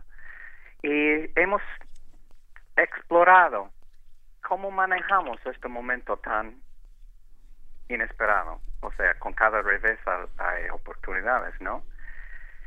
Y cómo creamos, estamos como haciendo un diálogo, cómo crear un ambiente que todos podemos florecer mientras que estamos pasando este momento, porque para mí lo peor sería una crisis de ideas para enfrentar este momento, porque siempre estamos viviendo en un contexto. Y hay, hay muchas fuerzas ahorita que estamos enfrentando, fuerzas políticas, fuerzas de, muchas cosas. Entonces ya estamos viviendo en este contexto y, lo que yo trato de hacer, y hay muchas personas que son expertas en muchas profesiones que estamos ofreciendo sus ideas profesionales de los pasos que podemos tomar y todo esto, pero sin embargo creo que debemos cultivar, tomarnos como en cuenta que es una oportunidad cultivar una filosofía de manejar las crisis inesperadas. Estamos, y ahorita en la casa estamos en marcha de crear un ambiente que no, para que cada miembro de la familia, por ejemplo, puede seguir cultivando sus intereses, pero que nos damos cuenta que hay mucha gente que están sufriendo, que no tienen las oportunidades que nosotros tenemos. Y es un momento fascinante para vivir en, en, eh, algo así. Nunca en mi vida pensé que pasaría un, una crisis así, pero siempre es, así. Hay crisis esperadas, la muerte de un querido, ah, ah, sin embargo puede ser una muerte que pasa antes del momento que pensábamos que iba a pasar.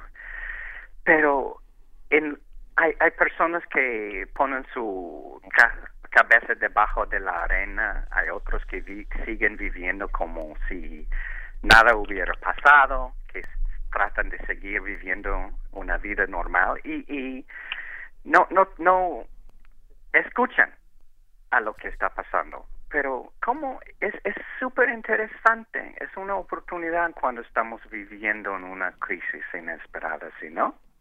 esta, esta visión, nosotros Berenice Camacho y tu servidor, eh, hicimos con mucha, con, con mucha pasión y con mucho compromiso el seguimiento de las actividades que fueron el 8 M y el 9M y forma parte de la línea de nuestra universidad. Y Berenice Camacho apuntaba con, este, de una manera muy fuerte que cómo se convive en un ambiente eh, cerrado donde está todo a, veces lleno de rencillas y a veces lleno de violencia intrafamiliar, ¿no? Que, que, que, tu, que tu verdugo no, no vaya a trabajar, que se quede en la casa es muy, muy fuerte.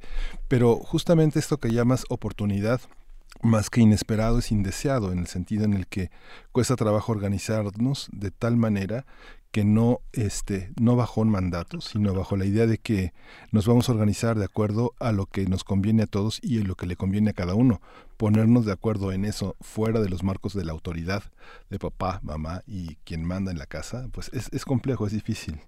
Es una oportunidad no sí es una oportunidad y para tener más empatía por ejemplo. Hay, hay antes de pasar esta crisis en, en México la economía estaba baja. Y hay muchos empleados que no tienen mucho control en su vida. Hay, hay muchas personas, por ejemplo, que su trabajo es independiente, como yo. Yo he perdido todo mi trabajo, por lo menos hasta septiembre, todos mis eventos. Hay, y, y puede crear muchos estreses en la vida no quiero que mis hijas se den cuenta que hay, hay algo de peligro eh, económico. Pero hay otro, por otro lado, siempre hay alguien, o hay muchas personas que tienen circunstancias muchas peores que las mías. Y es importante no vivir en una burbuja, y, y pero que nos demos cuenta más que nunca que siempre hay unos que están sufriendo aún peor, aún más, para tener un sentido de conexión de, de, de, con mis queridos seres humanos.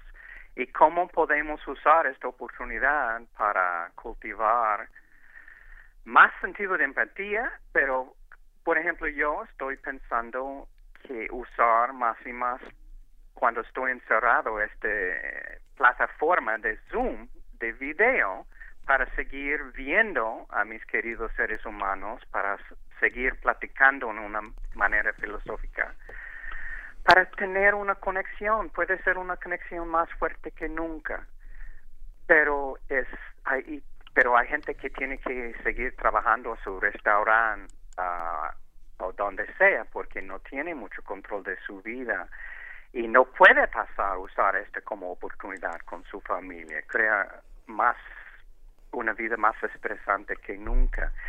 Hay un valor en darnos cuenta de esto en sí. Eh, mientras que yo me doy cuenta, pues, ok, entre ahora y por lo menos septiembre voy a estar más o menos pasando mucho tiempo de calidad con mi familia. Pues, no sabemos exactamente cuándo las hijas van a poner y poder ir a la escuela otra vez. Pero ¿qué podemos, podemos hacer un plan? Debemos vivir cada día más o menos espontáneo, una buena mezcla de los dos. Hay, hay un arte de esto que vamos a descubrir en los días siguientes. Ahorita no tengo muchas respuestas, pero mi respuesta es que es más importante de nunca tratar de entender los varios niveles de crisis podemos estar viviendo, hay personas que están viviendo en este momento. Y antes de pasar esta crisis del, del, coronavirus, había mucha gente sin mucho control de su, vida. Y a lo mejor queremos que los líderes ponen un ejemplo, de líderes, políticos o como sea, para que sentimos que no debemos tener demasiado temor, pero sin embargo que es una realidad que debemos enfrentar y que, que hay ciertas personas que miramos para poner un buen ejemplo, ¿no? Papás, presidente, ah, cosas así. Y cada uno de nosotros tenemos una responsabilidad de no no de poner una fachada como valiente pero pero en sí pero tratar de establecer una actitud para enfrentar esto. Y aunque estamos luchando, luchando, luchando muchas fuerzas que ahorita, que tan, al mismo tiempo siempre tenemos algo de control. En la circunstancia más restringida siempre tenemos algo de control, podemos tomar unas decisiones y decide muchos, puede tener un impacto en el, en el momento ahorita, en, en los años que entran y, y en, los siglos que, entran. Es como una ola que expande, expande, pero debemos ser más conscientes que nunca que estamos viviendo un momento intrigante, fascinante, espantoso, y, y hay cosas que podemos hacer para tratar de ser mejor ejemplo es, es una oportunidad de mejorar, de crecer y todo esto a pesar de las circunstancias que estamos afrontando, ¿no? Así es. Eh, en crisis como esta, yo creo que no hay que perderlo de vista. Se acentúan las desigualdades, ¿no?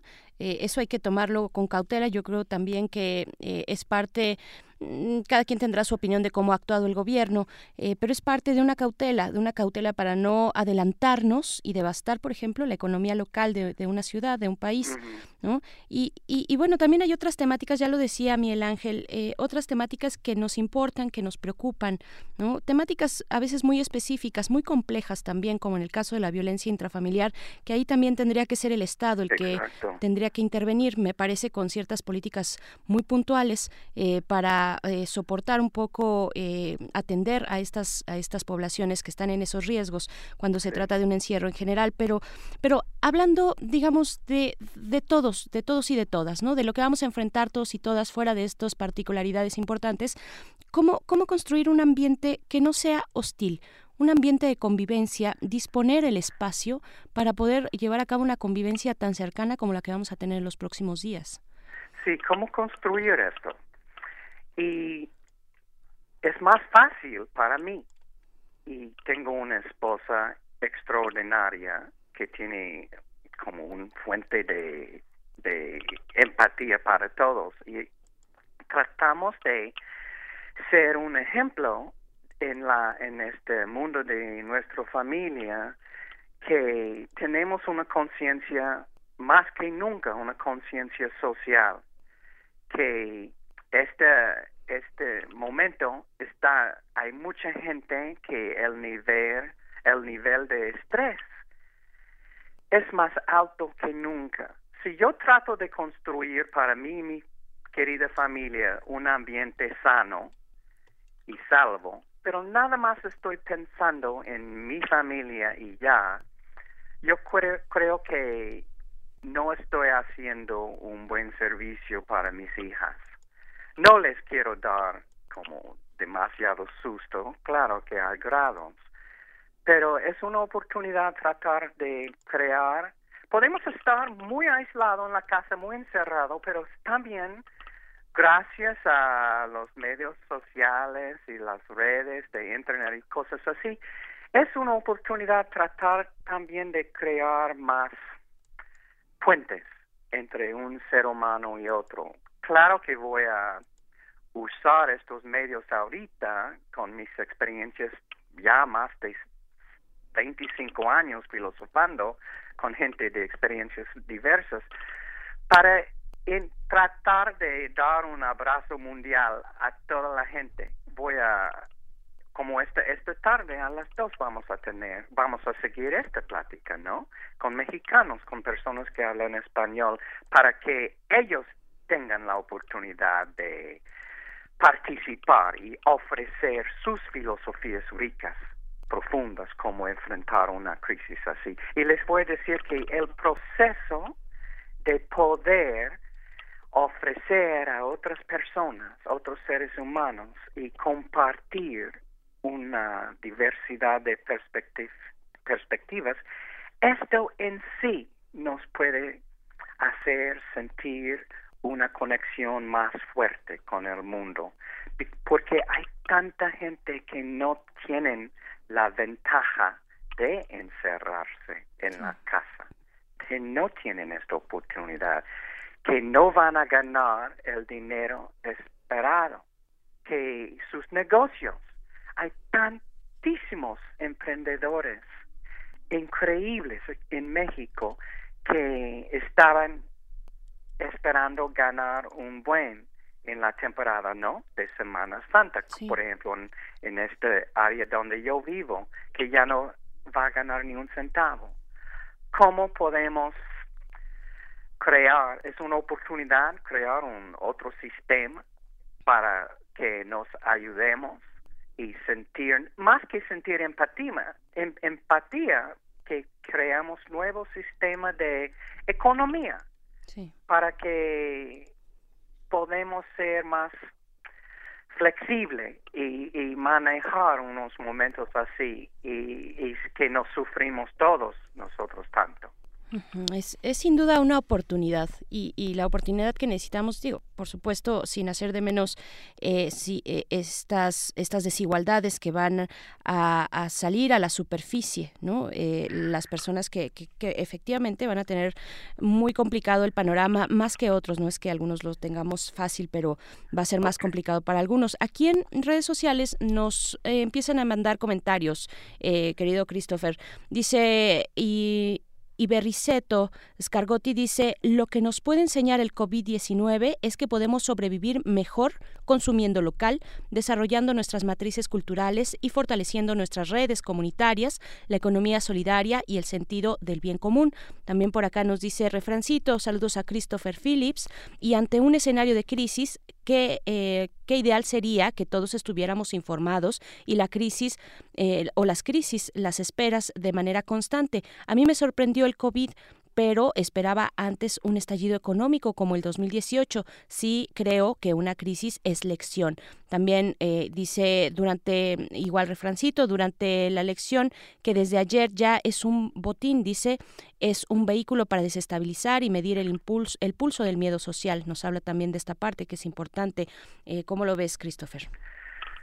Pues mira, es una oportunidad darnos cuenta más que nunca la desigualdad, por ejemplo, en sueldo.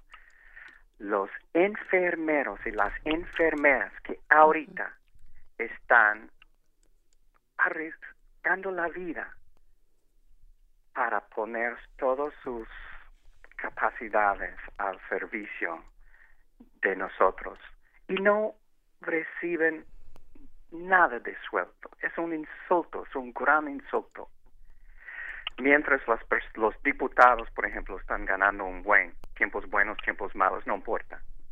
Pero ¿cómo es posible que está permitido?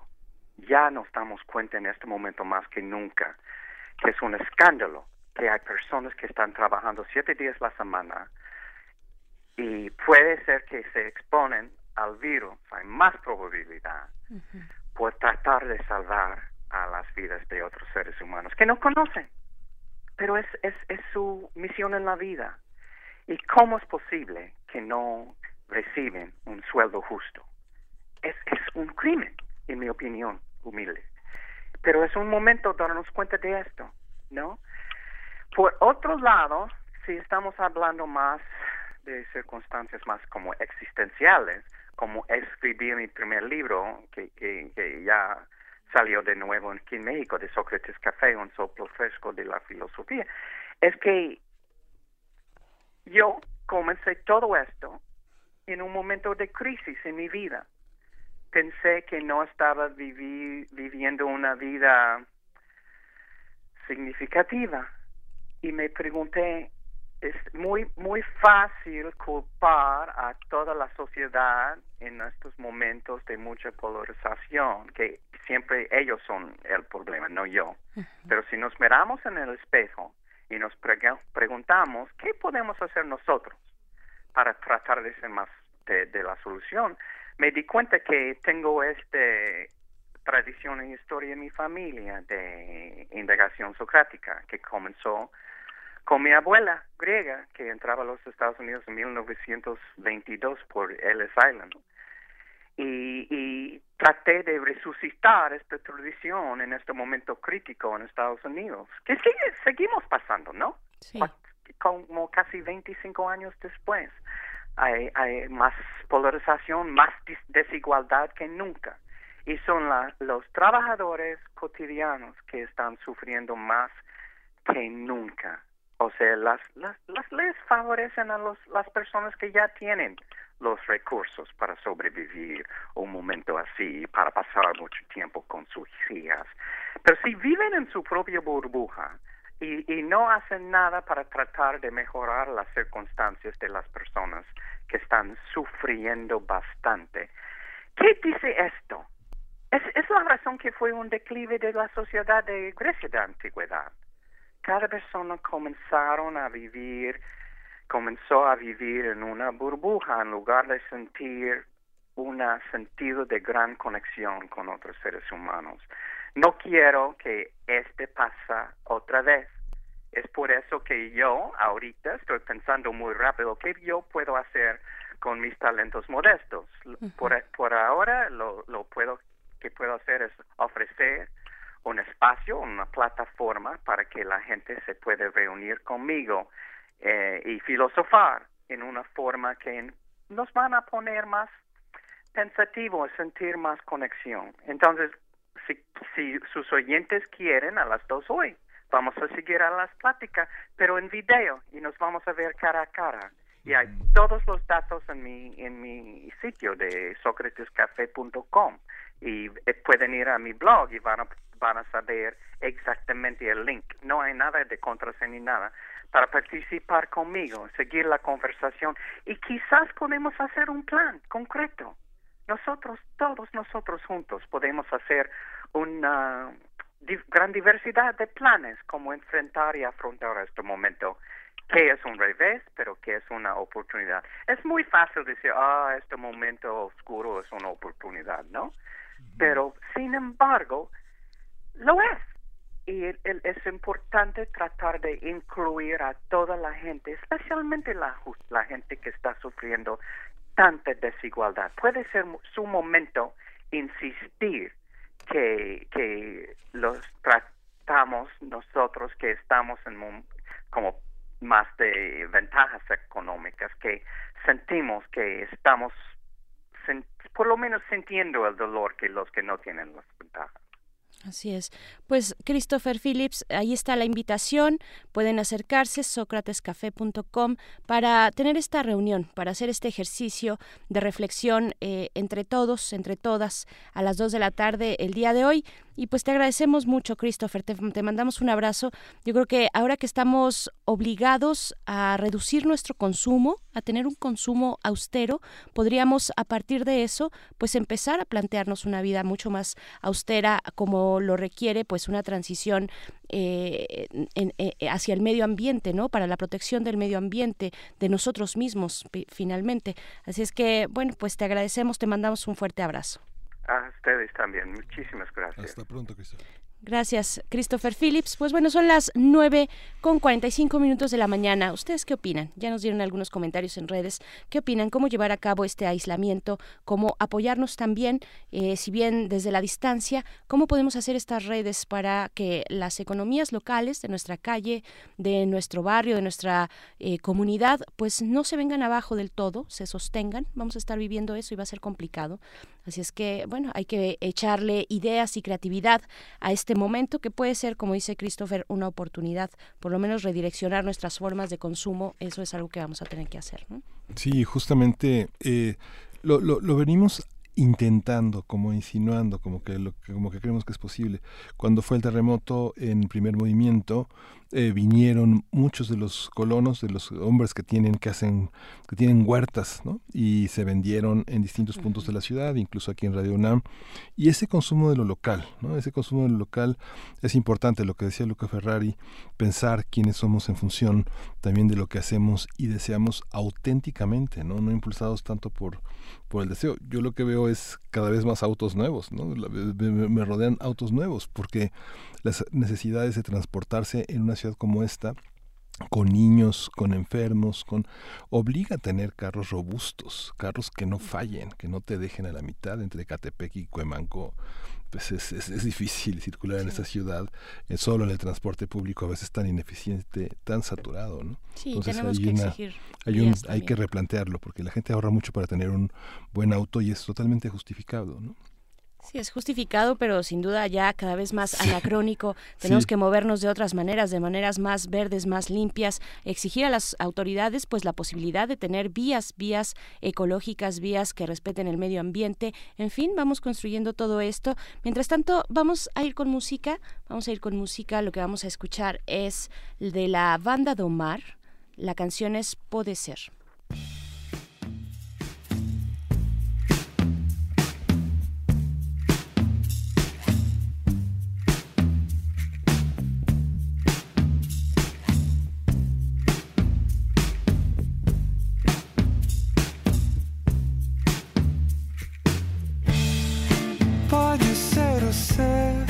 habit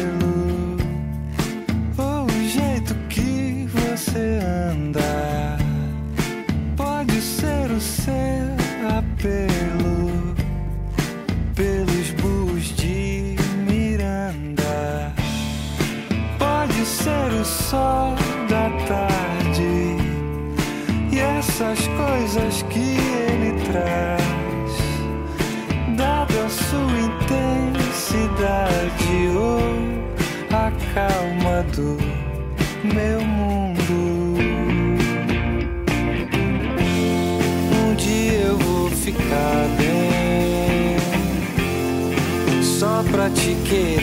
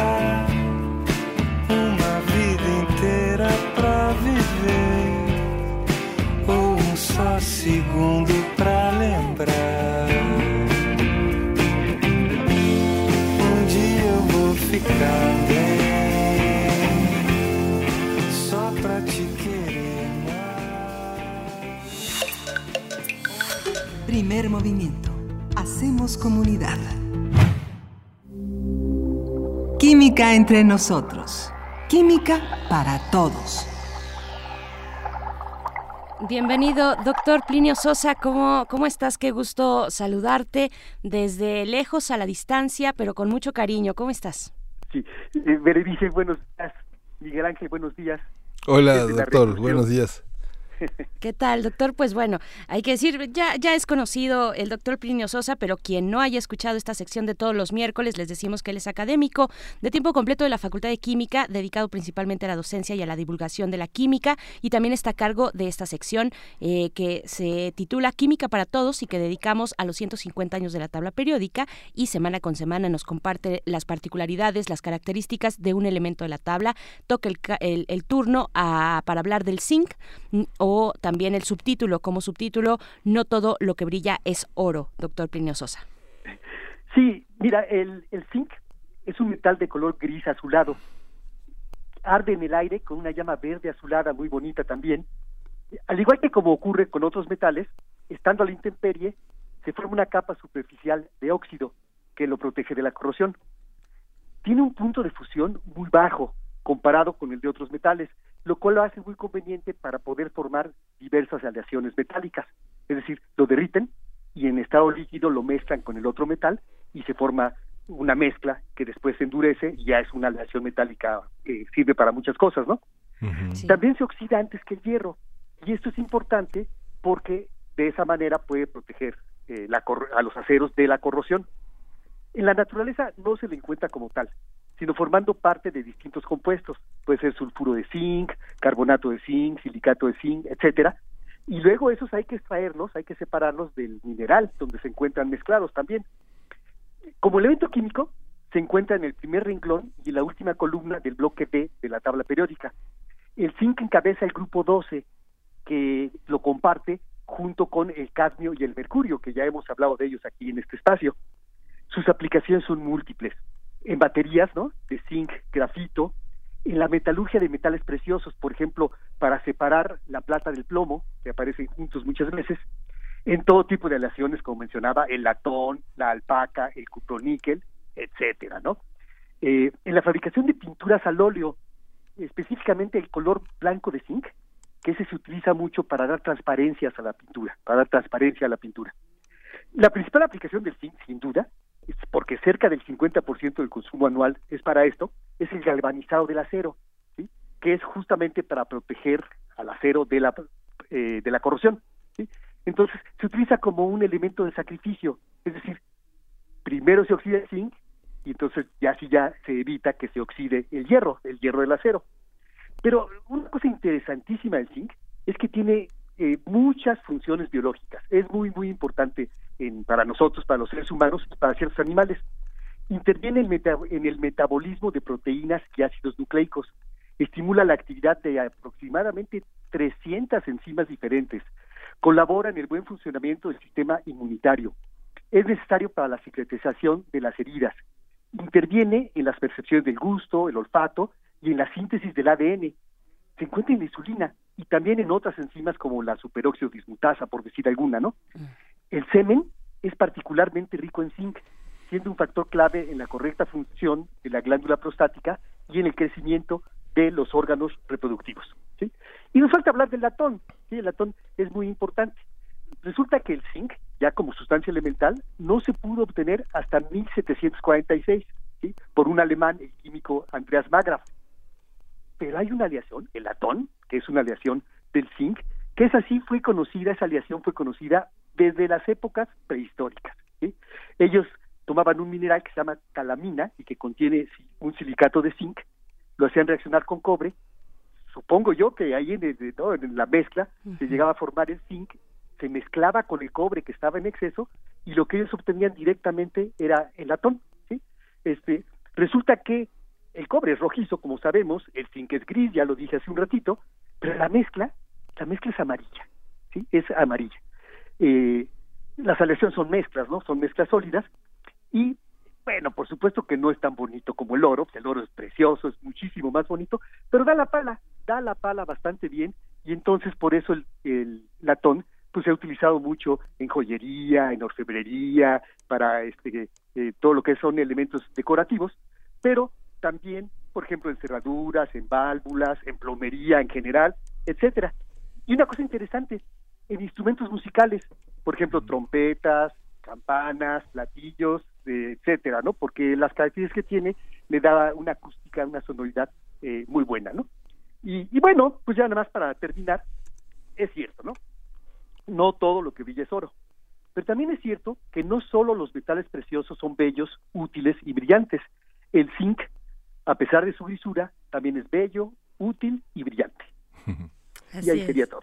Ay, querido, querido doctor Plinio Sosa, pues muchas gracias por guiarnos en estas explicaciones fantásticas, extraordinarias de los elementos de la tabla periódica. Nos escuchamos el próximo miércoles contigo y, y te mandamos un abrazo, de verdad, un abrazo solidario. Pues ahí también la Facultad de Química irá este, llevando a cabo sus, eh, pues sus consideraciones para Claro. este, esta suspensión escalonada, ¿no? De, de las clases. No, de hecho, yo en Facultad de Química ya están suspendidas las clases. Ya se suspendieron O sea, eh, sí podemos ir nosotros, los académicos y los trabajadores, pero los alumnos ya no tienen que ir. Ya Ah. están suspendidas las clases.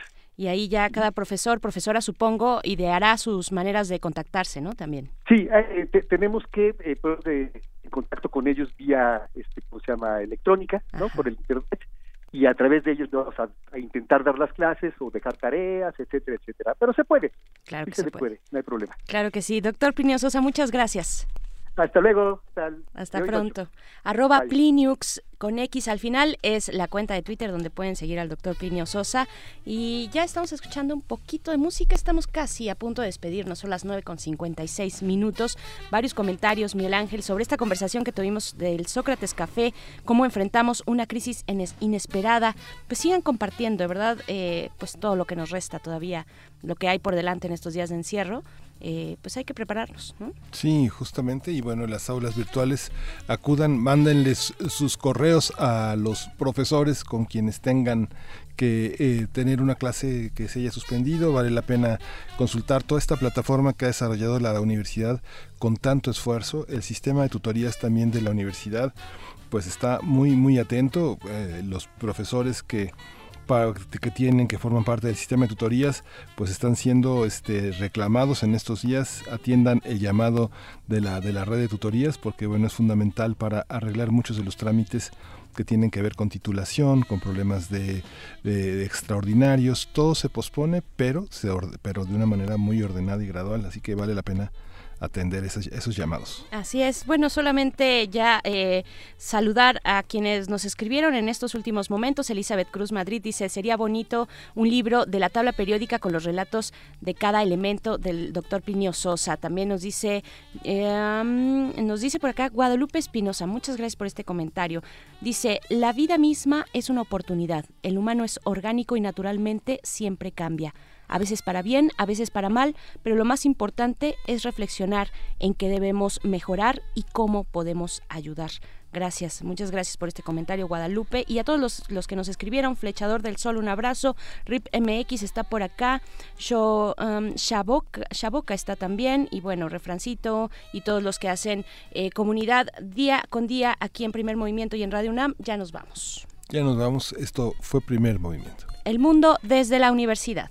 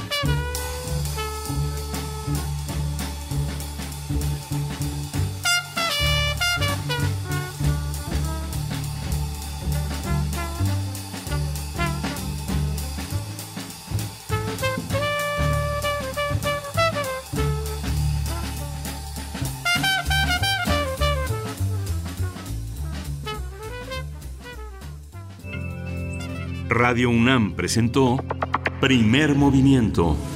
El mundo desde la universidad.